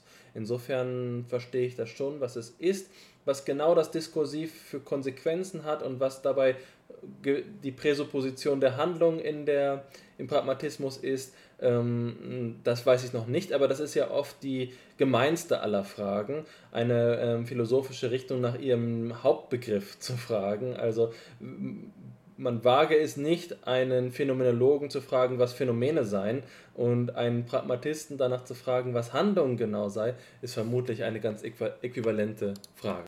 Ja, da haben Sie recht erwähnt, aber äh, auf der anderen Seite hat natürlich diese, diese Petitio Principii für den Handlungsbegriff äh, den Vorteil, also erstens äh, evolutionstheoretische Ausweisbarkeit, ja, die, dass sich das äh, Kognitionsprozesse evolviert sind, um komplexere Handlungen und damit Ziele des Organismus gegen Widerstände durchsetzen zu können, ist, glaube ich, schwer bestreitbar. Und äh, zweitens geht es ja auch immer um eine Abwägung. Ähm, ohne Präsupposition geht es nicht. Äh, beim Pragmatismus nicht und in allen anderen Philosophien, wenn man mit, Bergson von, von einem Intuitionsvermögen ausgeht, beispielsweise auch nicht. Oder den, den, den was weiß ich, die ein kontemplatives Philosophieverständnis wie Platon es hatte, versucht zu revitalisieren oder so etwas. Das heißt, Präsuppositionen sind immer da. Und dann ist die Frage, lassen Sie sich selbst einholend im Verlauf der weiteren Entwicklung äh, des, des theoretischen Programms dann eben weiter bestätigen. Ja? Aber wir haben, das ist also der Pragmatismus hat nicht allein das Problem, äh, nicht von einem außerhalb menschlicher Erfahrung aus darüber entscheiden zu können, was jetzt der beste Ansatz für grundlegende Erkenntnisse über Erfahrung sein könnte, ja? sondern er äh, es gibt von, wie hieß der, wie hieß der positivistische Philosoph, der die Metapher geprägt hat, dass wir äh, unsere, Otto Neurath war das, dass wir äh, unser Boot umbauen müssen, ohne es in einen Trockendock ziehen zu können und also auf offener See dieser Umbau stattfinden muss. Ja, und ich glaube, das ist sozusagen äh, ein, ein Münchhausen-Problem, ja, sich selbst aus dem Sumpf zu ziehen, das den Pragmatismus genauso betrifft wie, wie andere Positionen. Aber der, der, Pragmatismus, wie ich ihn verstehe, hat gar nichts gemein mit so einer äh, schroffen Sinnreduktion auf äh, Empirismus im Sinne von, von Rückführbarkeit auf, auf verifizierbare Sätze oder, oder Beobachtungssätze oder also diese, diese ganze Carnapsche Linie, äh, davon sehe ich den Pragmatismus sehr weit weg. Die, die, die Pointe ist ja gerade, dass der Pragmatismus ähm, die volle Eigenständigkeit aller menschlichen Erfahrungsformen gegen eine Reduzierbarkeit äh, des menschlichen kognitiven Weltverhältnisses auf wissenschaftliche Erfahrung verteidigt. Ja? Also Kunst, Religion, Alltagserfahrung mit ihrer, mit ihrer Wertorientiertheit haben dieselbe Dignität wie wissenschaftliche Erfahrung, nicht mehr und nicht weniger. Das war ja jetzt mit Otto Neuraut ein Verweis auf ähm, eine alte Denkfigur, das Schiff des Theseus steht da im Hintergrund. Das war also auch die Frage nach dem Neuen. Und wenn etwas, das, auf offener, das Schiff, das auf offener See umgebaut wird, hat schlussendlich keine einzige Blanke mehr, die identisch ist mit dem ursprünglichen Schiff. Natürlich aber noch dieselbe Form und jetzt müssen wir uns fragen, was ist das? Ist das noch dasselbe Schiff oder ist das ein neues? Was, was ist da passiert? Irgendwie gibt es eine Kontinuität, aber sie ist so schwer fassbar und das ist sicher so eine Gedankenfigur, an der man auch die Faszination Philosophie illustrieren kann, weil es gerade das ist, was eben Menschen, von, die aus unserem Holz geschnitzt sind, um im Bild zu bleiben, nicht mehr loslässt und andere dann schnell zum Gähnen bringt. Ich hoffe, dass unsere Zuhörerinnen und Zuhörer jetzt nicht gähnen ähm, zu dieser schon fortgeschrittenen Stunde. Ich zumindest fühle mich sehr angeregt durch den Diskurs und muss Ihnen an dieser Stelle, eigentlich hätte man es schon vorher tun können, aber an dieser Stelle spätestens auch ein, meine Bewunderung aussprechen, wie wacker Sie sich schlagen, weil wir Ihnen ja wirklich jetzt gerade gar nichts geschenkt haben. Wir haben Ihnen, glaube ich, alle der schwersten Fragen schon gestellt und Sie haben immer eine, eine überzeugende Antwort äh, parat gehabt. Das kann man nicht von jedem behaupten. Das ist wirklich hat wirklich etwas für sich. Ich will jetzt eben auch ähm, nicht mehr im Zickzack argumentieren. Bis jetzt war ich der Querschläger der Runde. Jetzt versuche ich mich mal an den schon etablierten Diskussionsstrang anzuschließen. Und es war jetzt die Frage nach dem Wesen der Handlung. Das formuliere ich jetzt als Phänomenologe, nachdem wir gerade den Wesensbegriff schon äh, problematisiert haben. Wir haben uns aber trotzdem gefragt, was die Handlung denn sei. Es ist der Grundbegriff des Pragmatismus, so wie das Phänomen oder die Erfahrung der Grundbegriff der Phänomenologie wäre. Und dementsprechend fällt die Besinnung darauf, was unter Handlung zu verstehen ist, besonders schwer. Ich glaube, dass wir schon, als wir vorhin uns darauf verständigt haben, dass es eben reduktive und nicht reduktive Formen von ähm, Naturalismus gibt, auch darauf verständigt, dass es flache und tiefe Formen von Pragmatismus gibt. Also dieser, das Vorurteil gegen den Pragmatismus, dass beispielsweise nur instrumentelle Formen von Rationalität oder Werten anerkannt werden würden, richtet sich ja gerade gegen eine flache Form des Pragmatismus, die dazu tendiert, die Komplexität des Lebens zu reduzieren oder die auf die berühmt-berüchtigten Nichts-als-Erklärungen hinausläuft, ja, wie das Dietrich von Hildebrand einmal genannt hat. Also dass etwas, das uns scheint wie ein tiefes und urtümlich menschliches Phänomen, ähm, eigentlich im rechten Licht besehen nichts anderes sei als eine komplexe Folge von einfacheren äh, Phänomenen. Das ist, denke ich, etwas, das viele ähm, Philosophinnen und Philosophen unbefriedigt lässt.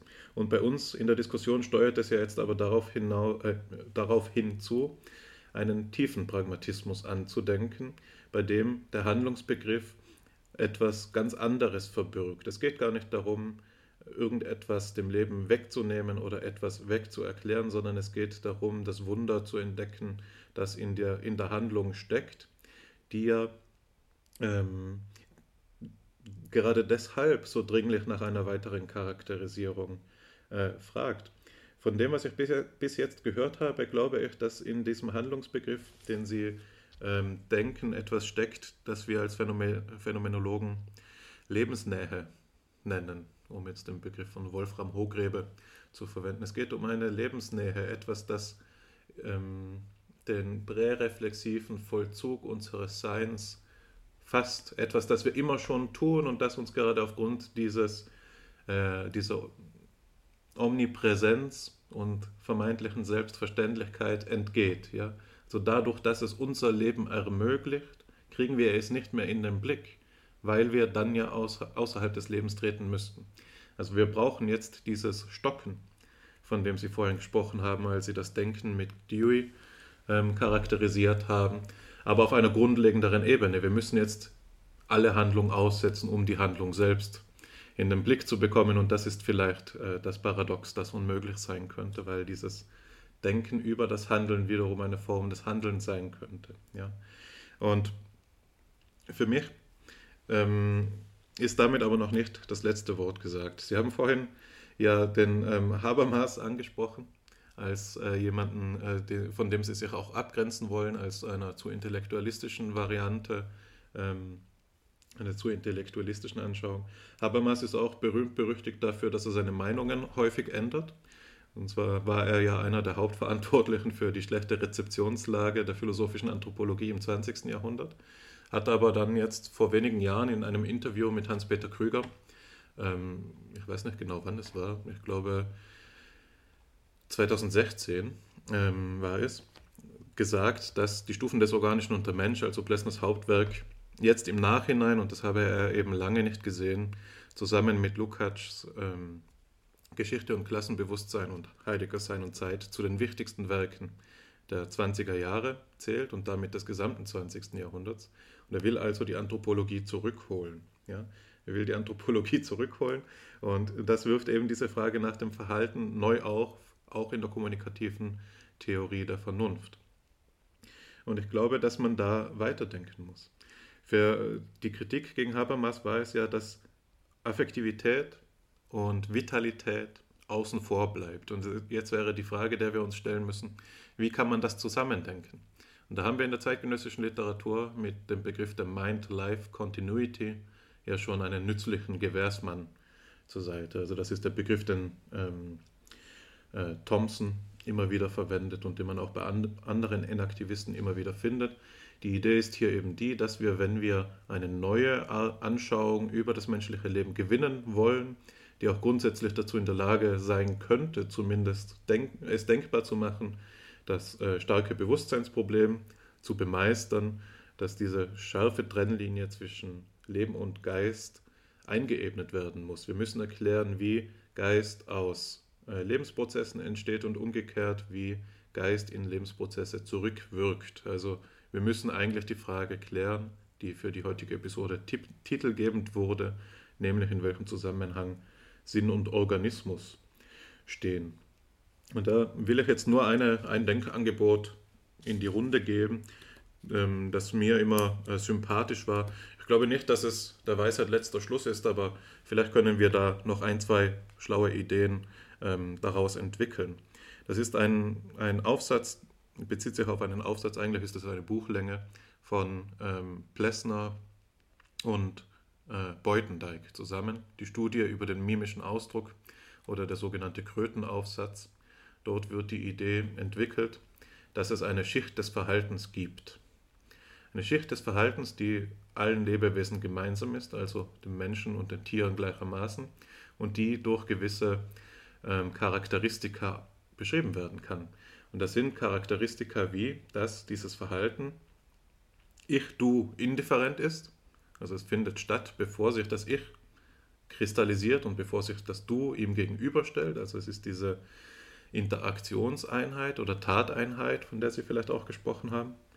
Es ist auch bildhaft sinnhaft indifferent, ja, also dieses Verhalten für Plessner und Beutendijk spielt sich auf einer Ebene äh, ab, die vor dem Hervortreten von Gestalten und vor dem Interpretieren und Entdecken von Sinnzusammenhängen stattfindet. Ja. Und zuletzt ist es eben noch basierend auf dieser Koppelung von Organismus und Umwelt. Ja. Also das ist, denke ich, der am einfachsten zu verstehende Punkt. Das ist die Idee, die, sich, die wir jetzt schon zur Genüge äh, diskutiert haben und die in der damaligen Literatur vor allem durch von Uexkühls Modell der Verschränkung von Melk- und Wirkwelt äh, verfügbar war in der theoretischen Biologie. Das sind drei Kerncharakteristika dieses Verhaltens und dieses Verhalten ist jetzt eben eines, das eigentlich eine Tuchfühlung gestatten könnte zwischen einer phänomenologisch ausgerichteten Theorie, die wir eben mit Beutendijk und Plessner vorgetragen finden, und den pragmatistischen Bestrebungen, über die wir ähm, gerade nachdenken.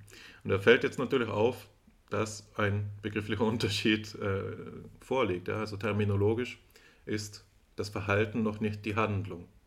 Und das ist eben auch der Punkt, wo ich jetzt in meinem eigenen Denken in Stocken komme. Also vielleicht in ein produktives Stocken. Wenn ich als Psychologe vom Verhalten zur Handlung gehen würde, würde ich sagen, es kommt die Zielvorstellung mit hinzu und es kommt der biografische Hintergrund mit hinzu. Eine Handlung ist zielgerichtet, also sie wird zur Handlung dadurch, dass sie in, äh, äh in der Intention etwas herbeiführen will und sie trägt so etwas wie eine persönliche Signatur. Also sie, eine Handlung, die ich ausführe, wird zu dem, was sie ist, weil ich sie ausführe. Und selbst jemand, der dasselbe äußerlich beobachtbare Verhalten an den Tag legt, legt nicht unbedingt dieselbe Verhal äh, Handlung an den Tag, weil es eben eine andere persönliche Signatur trägt. Das wären so als Psychologe ähm, gesprochen zwei Charakteristika, wie man den Übergang markieren kann. Und jetzt frage ich mich natürlich, ob das das ist, was auch Sie überzeugen würde oder wie man das in Ihrem System weiter äh, denken könnte. Sind Sie denn überhaupt damit einverstanden, dass man die Beziehung von Verhalten zu Handlung ähm, aufspannt, um diesen Handlungsbegriff weiter zu klären? Oder ist das eine viel grundlegendere, ganz andere Kategorie? Also bin ich da auf einem Holzweg dann? Wir sind nicht auf einem Holzweg, sondern der Begriff der Handlung, den wir im Deutschen verwenden, um diese pragmatistische Grundposition zu bezeichnen, äh, der krankt daran, dass er anderes meint als Action im Englischen. Also wir haben natürlich auch im Englischen die Unterscheidung zwischen Action und Behavior, ja? Aber dennoch ist der Begriff dass der Action oder zum Beispiel George Herbert Mead äh, spricht immer von The Act ja, als, als der Elementareinheit der Analyse. Das ist sehr viel weiter als intentionales Handeln. Ja? Es schließt im Grunde auch kognitive Prozesse ein, es schließt alles ein, das in irgendeiner Weise über bloße äh, Reflexreaktionen hinausgehend äh, von der Seite des Organismus aus ähm, die Austauschbeziehungen mit der Umwelt steuert. Ja? Insofern setzt sich sozusagen die Mind-Life-Continuity äh, auch äh, in Form einer Kontinuität von Verhalten und Handeln um. Und es ist eine der grundlegenden pragmatistischen Einsichten, dass Menschen eigentlich habit-gesteuerte Wesen sind. Ja? Das heißt, all das, was wir vielleicht in der Phase des Lernens, sagen wir, wenn wir Autofahren lernen, äh, in Form von, von durchchoreografierten, expliziten, bewussten Handlungen ausführen, habitualisiert sich. Ja, und damit, damit äh, sinkt es zurück in, eine, in, in unbewusste Verhaltensdispositionen. Ja?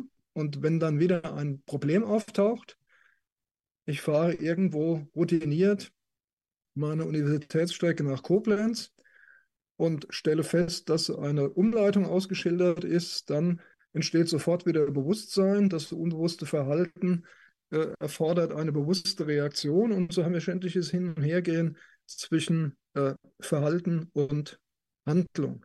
Eine Sache, die ich bei dem, bei dem Plessner-Gedanken, den Sie ausgeführt haben, nicht ganz nachvollziehen konnte, war die, dass Plessner zu sagen scheint, dass es da diese Ich-Du-Indifferenz und auch so andere Indifferenzen, auf die ich jetzt gerade nicht mehr komme, gibt, dass ich aber als Pragmatist eher sagen würde, die Interaktionseinheit von Organismus und Umwelt ist das Entscheidende, aber diese Einheit hat immer schon die Struktur eines aufgespannten Verhältnisses, in dem äh, die Relate zwar durch die Relation konstituiert werden, also durch den Interaktionszusammenhang, aber eben doch als Relate von Anfang an da sind. Ja? Und in dieselbe Richtung geht übrigens auch Dilthey, der hier auch ein paar Mal ins Spiel kam und der diese berühmte Außenweltabhandlung geschrieben hat. Der, der vollständige barocke Titel ist viel länger, den werde ich jetzt nicht zitieren. Und in dieser Außenweltabhandlung sagt Dilthey an einer Stelle, dass der Embryo im Mutterleib wenn er spontane Sprang, äh, Strampelbewegungen ausführt, äh, an, von, von, innen an den Uterus anstößt und dadurch seine erste Widerstandserfahrung macht. Ja, das heißt also, bevor es überhaupt zu intentionalen Handlungen kommt, hat der Embryo schon eine Widerstandserfahrung gemacht, die einen, einen ersten Keim einer, einer Ich-Du-Differenzierung ermöglicht. Insofern scheint mir das äh, vom Phänomen her vielleicht nicht so gut ausweisbar. Aber unbedingt möchte ich auch noch äh, eingehen auf Ihren Versuch zwischen Phänomenologie und Pragmatismus äh, Brücken zu schlagen. Das leuchtet mir sehr an. Es ist ja auch zum Beispiel so gewesen, dass die Pioniere der Embodied Cognition, also jemand wie Sean Gallagher, die haben sich zwar zunächst auf ähm, Phänomenologen bezogen, auf äh, Heidegger, manchmal auch auf Sartre, aber hauptsächlich auf Merleau-Ponty, weil der ja natürlich seine, dessen Leibesphilosophie äh, am explizitesten ausgeführt ist, haben aber sehr schnell erkannt, äh, dass der Pragmatismus eine weitere äh, philosophische unentbehrliche Bezugsquelle ist und in dem Bemühen, die Vielfalt der Phänomene zu retten, gibt es eine ganz starke Brücke zwischen Pragmatismus und Phänomenologie. Ja? Denn äh, die, äh, diese, diese äh, reduktionistisch billig naturalistische Attitüde des Nichts anderes als ist ja gerade etwas, das zum Beispiel von Dewey immer wieder vehement zurückgewiesen wird. Dewey stellt sich in äh, äh, Nature and Experience die Frage, wie muss die Natur gedacht werden, wenn alle Formen menschlicher Erfahrung, also insbesondere auch Werterfahrungen, als genuine Bestandteile der Natur mit derselben Dignität wie kausale Naturprozesse ernst genommen werden können. Ja, das, ist die, das ist die Frage äh, seiner, seiner äh, Naturphilosophie oder ähm, mit Herrn Wendt vielleicht auch induktiven Metaphysik, ja, die er dort entwickelt. Also die, es, ist, es ist diese antireduktionistische Bemühung, äh, die Phänomene zu retten. Und ähm, das ginge jetzt zu sehr ins Detail, aber ich glaube, dass es umgekehrt auch zum Beispiel in Husserls Vorlesungen zur Phänomenologie des inneren Zeitbewusstseins ähm, also Denkanstöße gibt, die in die Richtung einer stärkeren Integration des Handlungsbegriffs in, in das phänomenologische Denken auch führen könnten. Also ich, ich glaube, dass es da natürlich schon Unterschiede gibt, die bleiben werden, aber sehr viele fruchtbare Bezüge und eine gemeinsame Frontstellung gegen einen naturalistischen Reduktionismus. Vielleicht darf ich noch einen Satz zu Heidegger sagen, weil Sie den jetzt mehrmals ins Spiel gebracht haben und auch als eine der vier Grundmöglichkeiten, Anthropologie zu betreiben, wenn ich das recht verstanden hatte, das leuchtet mir gar nicht ein. Und zwar deswegen, weil Heidegger äh, ja gerade immer von der Anthropologie weg wollte. Ja? Und der zweite Teil von Sein und Zeit ist deswegen nie geschrieben worden, weil Heidegger zwar dem Sinn von Sein nachspüren wollte, aber dann eben mit der Daseinsanalyse den Sinn von Sein doch wieder so stark an die menschliche Lebensform und ihre Zeitekstasen angebunden hatte, dass er aus diesem Dilemma doch im Grunde wieder anthropologische Vornamen, Vorannahmen machen zu müssen, nicht mehr rauskam. Ja? Also das heißt, ich verstehe nicht recht, wie man, wie man diesen, diesen dezidierten Anti-Anthropologen jetzt sozusagen anthropologisch eingemeinden kann. Das mag aber auch mit der Tatsache zusammenhängen, dass ich mich äh, sehr lange mit Heidegger beschäftigt habe und mich dann aus vielen und wie ich meine sehr guten Gründen äh, energisch von ihm abgewandt habe und äh, mit dieser Art des Denkens eigentlich nichts mehr zu tun haben möchte. Ich sehe das ganz ähnlich wie Sie. Also Heideggers ähm, Lehre vom Menschsein und seiner Philosophie des Tieres, also kurz gefasst seine Anthropologie, hat mich nie wirklich überzeugt. Ja. Sie haben recht, dass in seiner Zeit und auch anderswo ähm, maßgebende und sehr scharfe Kritiken gegen die philosophische Anthropologie formuliert werden, vor allem mit Blick auf äh, Schelers Denken, von dem er sich ähm, abgrenzen will. Aber eben in den Grundbegriffen der Metaphysik versucht er sich doch daran. Und er versucht sich doch daran, eine Theorie des Menschseins zu geben und äh, die Frage nach ähm, der äh, Lebendigkeit des Daseins zu stellen. Und da kommt er eben mit dieser berühmten Stufenreihe Stein, Tier, äh, Mensch äh, ums Eck, die im Wesentlichen auf die ähm, Befunde von, von Uexküll Bezug nimmt. Worauf ich mich jetzt bezogen habe, ist eben Matthias Wunschs Auslegung von Heidegger. Matthias Wunsch hat in seiner, ich glaube es war seine Habilitationsschrift, Die Frage nach dem Menschen, eine ausführliche Heidegger-Exegese äh, vorgelegt und versucht, die Potenziale, die in dieser Denkart angelegt sind, für die Anthropologie freizuschalten, gewisserweise. Also die Frage, die er darstellt, ist die danach, wie Heidegger um das Ressentiment bereinigt mit der Anthropologie vermählt werden könnte. Und da sagt er, es findet sich eben eine methodologische ähm, Brücke.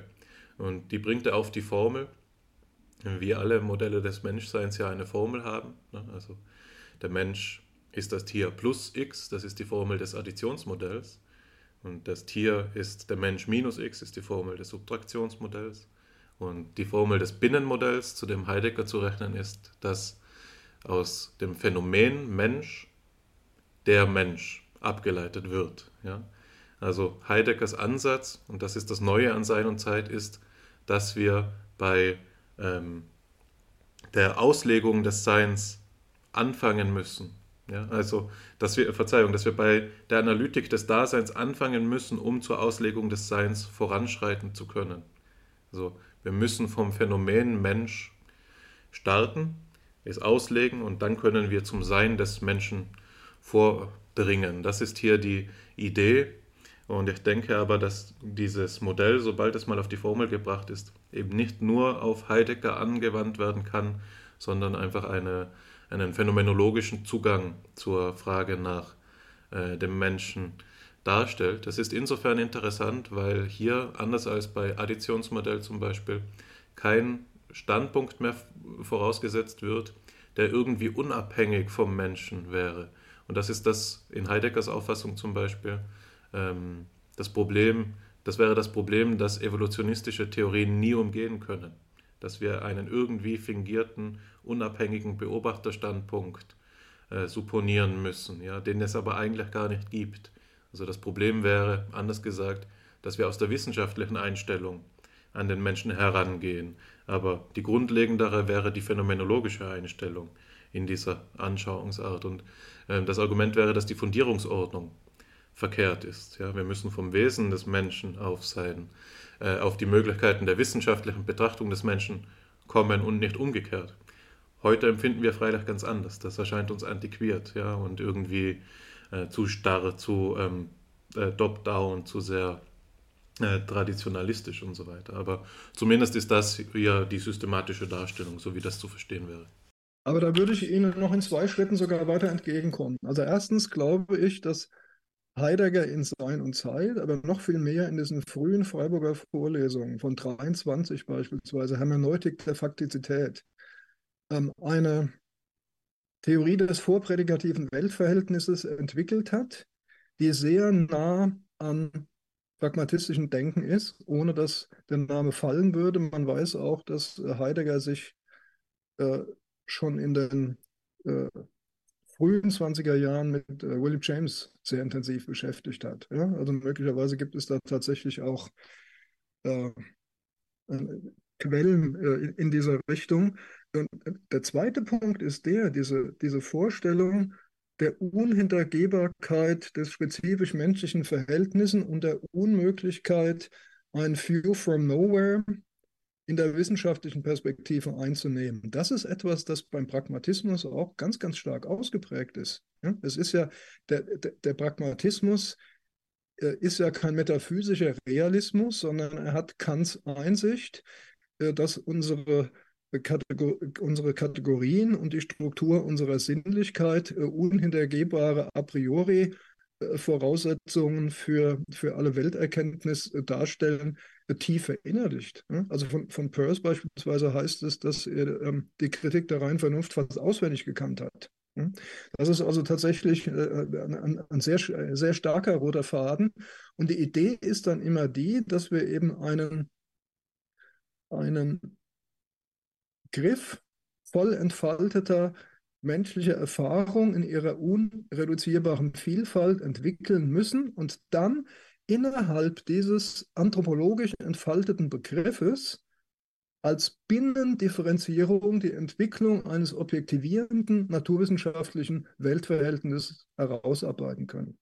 Das hat John Dewey besonders explizit versucht in seinem Buch über Logik 1938, sein, sein spätestes äh, großes Werk. Äh, da verwendet er diese Kategorie des Common Sense und versucht zu zeigen, wie ähm, wissenschaftliche Erfahrung immer eine aus spezifischen Gründen erfolgende Ausdifferenzierung dieser voll entfalteten menschlichen Erfahrung in Hinsicht auf objektiv äh, konstatierbare Kausalitäten darstellt, aber immer wieder rückgebunden werden muss in diese äh, Fülle menschlicher Erfahrung und immer noch die unaufgebbar die äh, Signatur dieses humanspezifischen Weltverhältnisses trägt. Von äh, William James gibt es den schönen Satz, The trail of the human serpent is over everything. Ja, das ist also, das, also, wenn man einem Pragmatisten vorwerfen würde, sie würden Evolutionstheorie und Naturwissenschaft in der Weise stark machen, dass sie, dass sie denen das epistemische Privileg zugestehen, außerhalb äh, unserer gewöhnlichen Erfahrung zu stehen und einen objektiven View from Nowhere zu werfen, das wäre wirklich ein völliges Missverständnis. Ich hatte eben ein, zwei sogar, sehr zufriedenstellende Erlebnisse beim Zuhören und beim Mitdenken. Und zwar ähm, dort, wo sie von diesem Urereignis des embryonalen Widerstandskontakts gesprochen haben, habe ich ein Einfallstor für das letzte Thema, das ich mir vorhin bei der Mitschrift bei ihrem Vortrag, Eingangsvortrag gemacht habe, ähm, auf meiner Liste noch verbleibt, ähm, gesehen. Und zwar die Frage nach dem, was bei Rudolf Eisler, dem Historiker des Kantianismus, das Problem des Ursprungs des Bewusstseins heißt. Und das ist ein ähm, Problem, das äh, in ihrem Vortrag fast schon allgegenwärtig war. Und ich habe es mir gewisserweise bis zum Ende aufgehoben. Es hat sich, um ehrlich zu sein, so im Gesprächsverlauf ergeben, weil es für mich das reizvollste Thema ist. Ein Thema, dem ich mich selbst gerade in meiner Doktorarbeit gewidmet habe, der, dem Realitätsproblem. Und Sie haben es zum Beispiel dort angesprochen, als Sie bei Hermann Schmitz ähm, die binnendiffuse Bedeutsamkeit gesprochen haben, als Sie bei den ähm, vier Funktionen des Qualitative Thought auf der ersten Ebene über die Unified Pervasive Quality gesprochen haben, die dann äh, im zweiten Schritt bewusst wird. Und ähm, das Ganze auch nochmal mit dem Begriff Outward Clash angesprochen. Letztlich ist das Thema dabei eben ob diese Entstehung des Bewusstseins durch Affektivität ähm, ähm, oder eben durch diesen präprädikativen Weltbezug irgendwie, ob man dem näher kommen kann. Und das scheint ein Problem zu sein, das sie schon sehr lange begleitet, denn auch in ihrer Abhandlung über Dilthey ähm, finden sich in einem Unterkapitel mit einem vielsagenden Titel entsprechende Ausführungen, nämlich Erlebnis und Verhalten Diltheys Pragmatismus ähm, was sicherlich kein unkontroverser Titel ist, aber genau darin diskutieren sie den ähm, wohlbekannten Aufsatz von Wilhelm Dilthey über ähm, den Ursprung unseres Glaubens an die Realität der Außenwelt. Und da möchte ich ganz kurz nochmal Jung im O-Ton äh, zitieren und dann meinen Senf dazu geben. Also, die Pointe von Diltheys Argumentation besteht im Hinweis auf die nicht kognitiven Komponenten des Weltzugangs, unter denen er die Triebe besonders hervorhebt. Ich erkläre den Glauben an die Außenwelt, das ist jetzt Zitat Dilthey, ich erkläre den Glauben an die Außenwelt nicht aus einem Denkzusammenhang, sondern aus einem in Trieb, Wille und Gefühl gegebenen Zusammenhang des Lebens, in dem System der Triebe, in dem mit ihnen verbundenen lustvollen und unlustigen Gefühlen ist die Erhaltung des Individuums und der Gattung unmittelbar zu den äußeren Lebensbedingungen in Beziehung gesetzt. Wäre unser Verhältnis zur Wirklichkeit ein rein kognitives, bestünde also unser bewusstes Leben nur aus Vorstellungen. Dann könnten wir niemals wissen, ob dem Innen unseres Bewusstseins auch ein physisches und soziales Außen entspricht. Durch unsere, ich habe leider vergessen, das Zitatende bei Dilthey anzugeben und da äh, ihr Stil mindestens so schön wie der von Dilta ist, kann es sein, dass der ein oder andere Hörer hier gerade nicht weiß, wo der Bruch ist. Also ich lese nochmal von dort an, wo, Diltai, äh, wo das Diltai-Zitat endet. Also hier wieder Jung. Wäre unser Verhältnis zur Wirklichkeit ein rein kognitives, bestünde also unser bewusstes Leben nur aus Vorstellungen, dann könnten wir niemals wissen, ob dem Innen unseres Bewusstseins auch ein physisches und soziales Außen entspricht. Durch unsere Bedürfnisnatur sind wir aber auf eine Realität verwiesen, deren Beschaffenheit wir anerkennen müssen. Dilthey belegt das am Beispiel des Nahrungstriebes. Die negativen Folgen des Genusses schädlicher Lebensmittel überzeugen uns ohne große Worte von der Realität und Subjektunabhängigkeit der Außenwelt. Ein Knollenblätterpilz als phänomenale Realität nur vorzustellen schadet nicht, ihn zu verzehren dagegen sehr. Und jetzt ein Sprung zu einer ähm, Passage, die hier vier ähm, Seiten weiter ist, die jetzt zu dem passt, was Sie zuletzt in unserem Gespräch gesagt haben. In diesem Prozess spielt der unumgängliche Übergang vom Bedürfnis zur Handlung die zentrale Rolle. Triebhafte Impulse artikulieren sich motorisch und stoßen dabei auf etwas, das durch seinen Widerstand eine Eigenbeschaffenheit manifestiert. Diese Handlungsstruktur sieht Dilthey schon in der Embryonalentwicklung angelegt, etwa in der taktilen Erfahrung des eigenen Körpers und der ihn umgebenden Gebärmutter. Im Lauf der Ontogenese lernt das Kind immer besser, seine motorischen Impulse auf die widerständige Realität abzustimmen. Bei gesunden Erwachsenen verlaufen zielgerichtete Handlungen dann meist glatt und reibungslos ohne Hemmung der Intention. Aber auch im Falle eingeschliffener Handlungsgewohnheiten fügen sich die Eigenbeschaffenheit der Dinge und der Eigenwille der Mitsubjekte nur deshalb der teleologischen Struktur der Handlung, weil sie durch praktische und soziale Lernprozesse bereits vorab handlungsbestimmt geworden sind. Ein Fahrradfahrer fällt beispielsweise deshalb nicht vom Fahrrad, weil er gelernt hat, das motorische Verhaltensschema Fahrradfahren auf die relevanten biomechanischen und physikalischen Gesetze abzustimmen. Und Individuen können sich nur deshalb in der sozialen Welt kompetent bewegen, weil sie die Muster sozialer Koordination von Handlungen erlernt haben.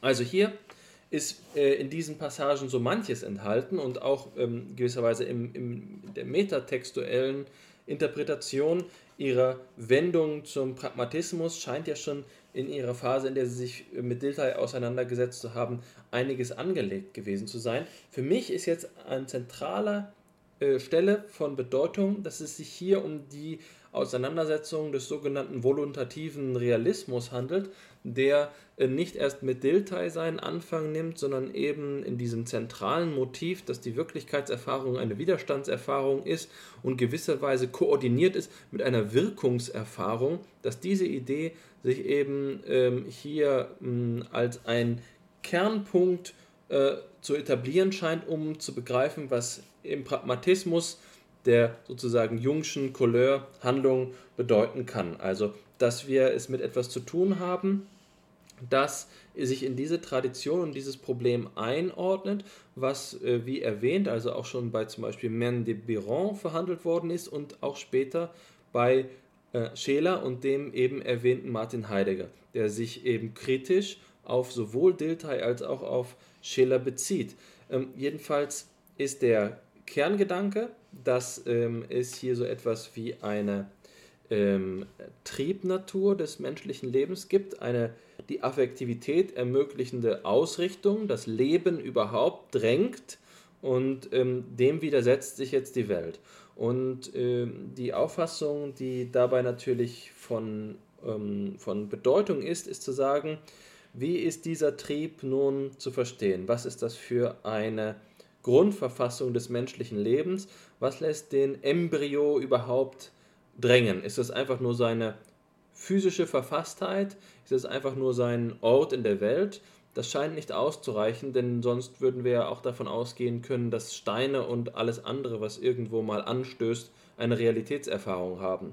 Deswegen äh, ist hier mit Affektivität sicherlich noch mehr gemeint und hm, der Ursprung des Bewusstseins ist bei Delta dann eben eine Koordination von, von Impression und Expression, von dem ähm, Widerstandserlebnis einerseits und diesem Wirken wollen, was das Ganze eben voluntativ macht, was es, was es ähm, dadurch auszeichnet, dass es hier ein ursprüngliches Streben und Drängen gibt, eine Manifestation eines Willens. Also, ähm, das führt mich eben an den Punkt, und ich hoffe, dass ich damit nicht zu weit gehe, die Frage zu stellen, ob Sie den Handlungsbegriff auch noch heute wie es bei Delta ist, in so einer Idee des Lebens grundieren ähm, würden. Dass das Leben eine Spezifik besitzt, die Handlungen ermöglicht, weil es eben nicht nur den Widerstand der äußeren Welt gibt, so wie wenn ein Stein auf den Boden fällt, sondern weil es eben ähm, eine, eine triebhafte Teleologie gibt, die das Ganze in, in der Wechselseitigkeit ermöglicht. Ja, natürlich würde ich das. Dieser, dieser Lebensbegriff spielt ja nicht nur bei Delta eine zentrale Rolle, sondern eben auch bei, bei allen äh, Pragmatisten. Es freut mich sehr, dass Sie den ollen Dilthey da aus der Versenkung geholt haben. Ich musste etwas schmunzeln, denn die, diese Passagen, die Sie verlesen haben, die habe ich ähnlich äh, auch mal an der Emory University in Atlanta vorgetragen, und zwar in Anwesenheit des bekanntesten amerikanischen Dilthey-Forschers Rudolph McCreel. Und McCreel war sehr enttäuscht von mir, weil er den Amerikanern beibringen wollte, wie toll Delta ist. Und ich jetzt in meinem Vortrag zeigte, dass Delta eigentlich mindestens mal ein Protopragmatist war und damit also schon ein halber Amerikaner. Das war dann etwas äh, schwierig in der, in der Rezeption. Aber ja, also, es, also Delta ist in dieser Hinsicht eine unerschöpfliche Quelle. Also äh, zum Beispiel gibt es ein äh, Fragment Leben und Erkennen das ist, glaube ich, ein Band 19 äh, der, der, der Nachlassedition erschienen. Das sagt Bildheit, das Leben artikuliert sich. Hm? Er geht also davon aus, ähm, ich glaube, das hätte Davor Löffler auch gut gefallen, dass, dass Lebensprozesse eine ständige Binnendifferenzierung äh, darstellen und dass diese Binnendifferenzierung immer die Struktur hat, dass es ein voluntatives Element gibt und dass dieses voluntative Element aber eben Outward Clash-Erfahrungen macht, ja, indem sich herausstellt, so einfach wie du gedacht hast, ist das nicht, ja, oder sich eben die, die, die Wirklichkeit als etwas zeigt, äh, das äh, ähm, von meinen Wünschen unterschieden ist. Ja? Und dadurch, dadurch können Lernerfahrungen gemacht werden, aber äh, es ist immer derselbe Grundgedanke, der beispielsweise auch bei George Herbert Mead eine Riesenrolle spielt, der bei Dilthey äh, ein Jahr lang in Berlin studiert hat, Freund von äh, Dewey. Und Mead hat dann versucht zu zeigen, dass Bewusstsein etwas ist, das eigentlich immer nur auf der Basis auftretender Widerstände emergiert. Also wir sind nicht dauernd unserer selbst bewusst und wir sind auch nicht unserer Umwelt bewusst, sondern unser, der Default Mode unseres, unseres äh, kognitiven Operierens ist äh, ein, ein unbewusster, äh, solange fließende Transaktionen mit der Umwelt möglich sind. Und in dem Moment, in dem das nicht mehr funktioniert, äh, durch diese Erfahrung des Widerstandes, der Zweitheit, der, der Indexikalität, ähm, entsteht Bewusstsein und damit die Notwendigkeit, aber auch Möglichkeit, sozusagen subjektive und objektive Anteile auseinanderzunehmen und damit äh, eben im Blick auf mögliche Handlungsfortsetzungen weiterzukommen. Aber die Idee, dass diese, diese Grundidee der äh, Dilthaischen Lebensphilosophie, die sehe ich in großer Nähe zum Pragmatismus. Leider ist Dilthey selbst in den letzten Jahren seines Lebens da wieder etwas zurückgetreten und das hängt mit der, mit der, mit der desaströsen äh, Rezension zusammen, die Ebbinghaus auf, sein, auf seinen Psychologieentwurf geschrieben hatte. Das führte dann dazu, dass er wichtige lebensphilosophische Manuskripte in die Schublade steckte und da wurden die dann äh, erst in den 80er Jahren des 20. Jahrhunderts durch diese Bochumer Dilthey-Forschungsstelle wieder herausgezogen. Also das ist insgesamt sehr unglücklich gelaufen. Die ganze Rezeptionsgeschichte von Dilthey ist eine Geschichte von Missverständnissen im Wesentlichen. Ja, auch mit der Dilthey-Referenz erwischt man sie nicht jetzt ähm, unvorbereitet. Das wurde deutlich durch die, durch die Geschichte aus ähm, dem Transatlantik, aber auch durch diese ähm, rezeptionskritische äh, äh, Darstellung zum Schluss. Wir hatten vorhin ja äh, davon gesprochen, dass es durchaus äh, von, von uns, aber auch von Ihnen ein Anliegen ist, Brücken zu schlagen zwischen Phänomenologie und Pragmatismus. Ich hatte vorhin den Begriff der Lebensnähe ja schon ähm, angedeutet. Jetzt sprechen wir über das Leben selbst. Und ich denke, dass das eben so eine Brücke sein kann, ja. Also die Faszination mit dem vielleicht auch irrationalen Urquell, Urgrund oder Ungrund, ja, des Lebens, aus dem sich die Erfahrung speist oder aus dem die Handlungen entspringen. Das ist, denke ich, sicher so ein Kandidat für einen gemeinsamen Nenner. Was jetzt aber das Wesen des Lebens ist, worauf es ankommt im Leben oder was vielleicht sogar der Sinn des Lebens ist. Ich glaube, das sind Fragen, die wir uns heute nicht auch noch vorknüpfen sollten. Das verweist auf endlose Gespräche. Und Alexander und ich haben bei FIPSI hier schon die Angewohnheit gefasst, gewisserweise jedes zweite Gespräch mit dem Verweis auf die Philosophia Perennis ähm, zu beenden. Es sind eben unendliche Gespräche, die erforderlich sind, um den Themen beizukommen, derer wir uns annehmen wollen. Es ist also keine Verlegenheitsgeste, wenn man irgendwo einmal die Sache ruhen lässt, sondern es geht gar nicht anders. Das kann nicht alles abgehandelt werden, sondern es ist ein stetiges Neuanfangen und Neuaufgreifen. Und zumindest wenn ihr mich fragt, fügt sich das auch ganz organisch jetzt an die fortgeschrittene Stunde, zu der wir sprechen. Es ist vielleicht die richtige Zeit, um einmal auszuatmen und sich das setzen zu lassen, was wir jetzt erarbeitet haben. Wenn man es in grobe Grundlinien in so einer Synopsis zusammenführen wollte, müsste man sagen, dass wir uns heute mit dem Thema Sinn und Organismus beschäftigt haben und dabei eben dankbarerweise den Ansatz von Matthias Jung kennenlernen durften, der sich sowohl um eine Naturalisierung des Menschen bemüht, insofern er auf Grundlage seiner evolutionären Vergangenheit begriffen werden soll, aber gleichzeitig eben auch die menschliche Einzigartigkeit zu begreifen versucht.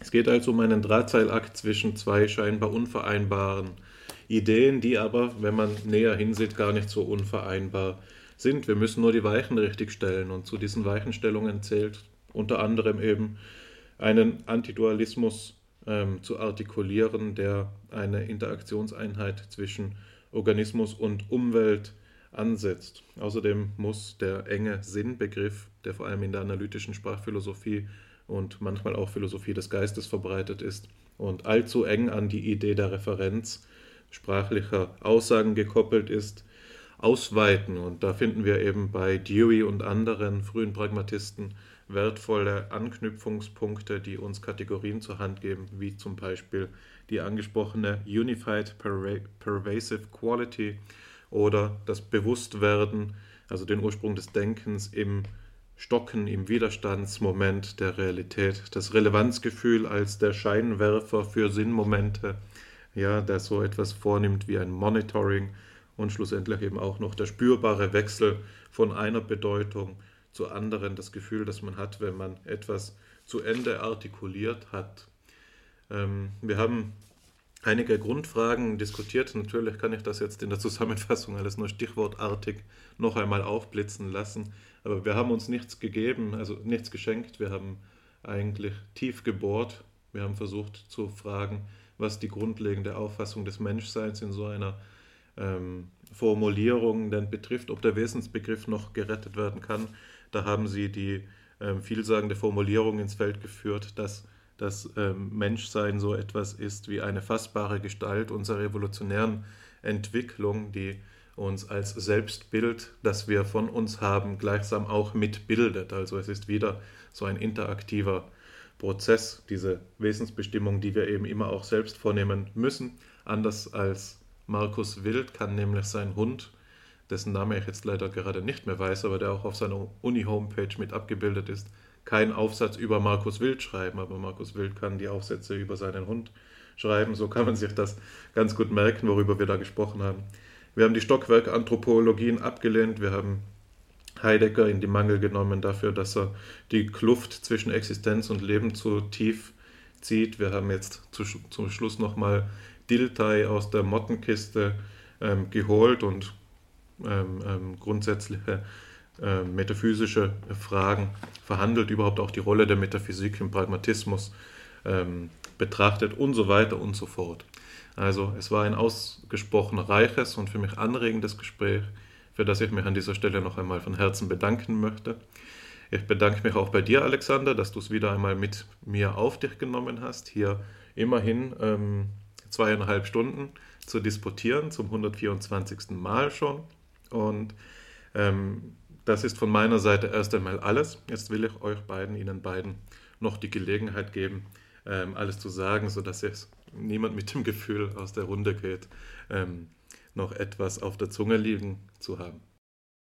Also ich möchte mich auch erstmal sehr herzlich bei Ihnen, Herr Wendler, bedanken für diese souveräne Zusammenfassung. Sie haben da nochmal eine, ein Mehr an Kohärenz erzeugt, äh, das, glaube ich, sehr hilfreich war.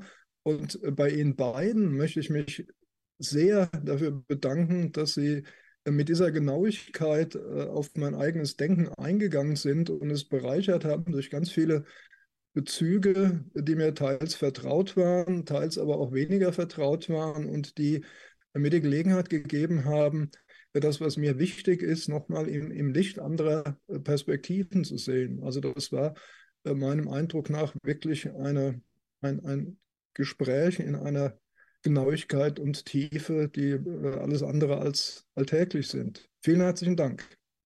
Mir obliegt die Pflicht des Abschlusswortes. Ich blicke auf meine Eingangsfeststellung zurück, dass ich es etwas bedauere, dass wir erst jetzt miteinander ins Gespräch gekommen sind. Ähm, ihre Texte und auch dieses Gespräch sprechen zu mir und ich muss sagen, dass ich es mit äh, großem Genuss ähm, jetzt erlebt habe, dieses Gespräch zu führen.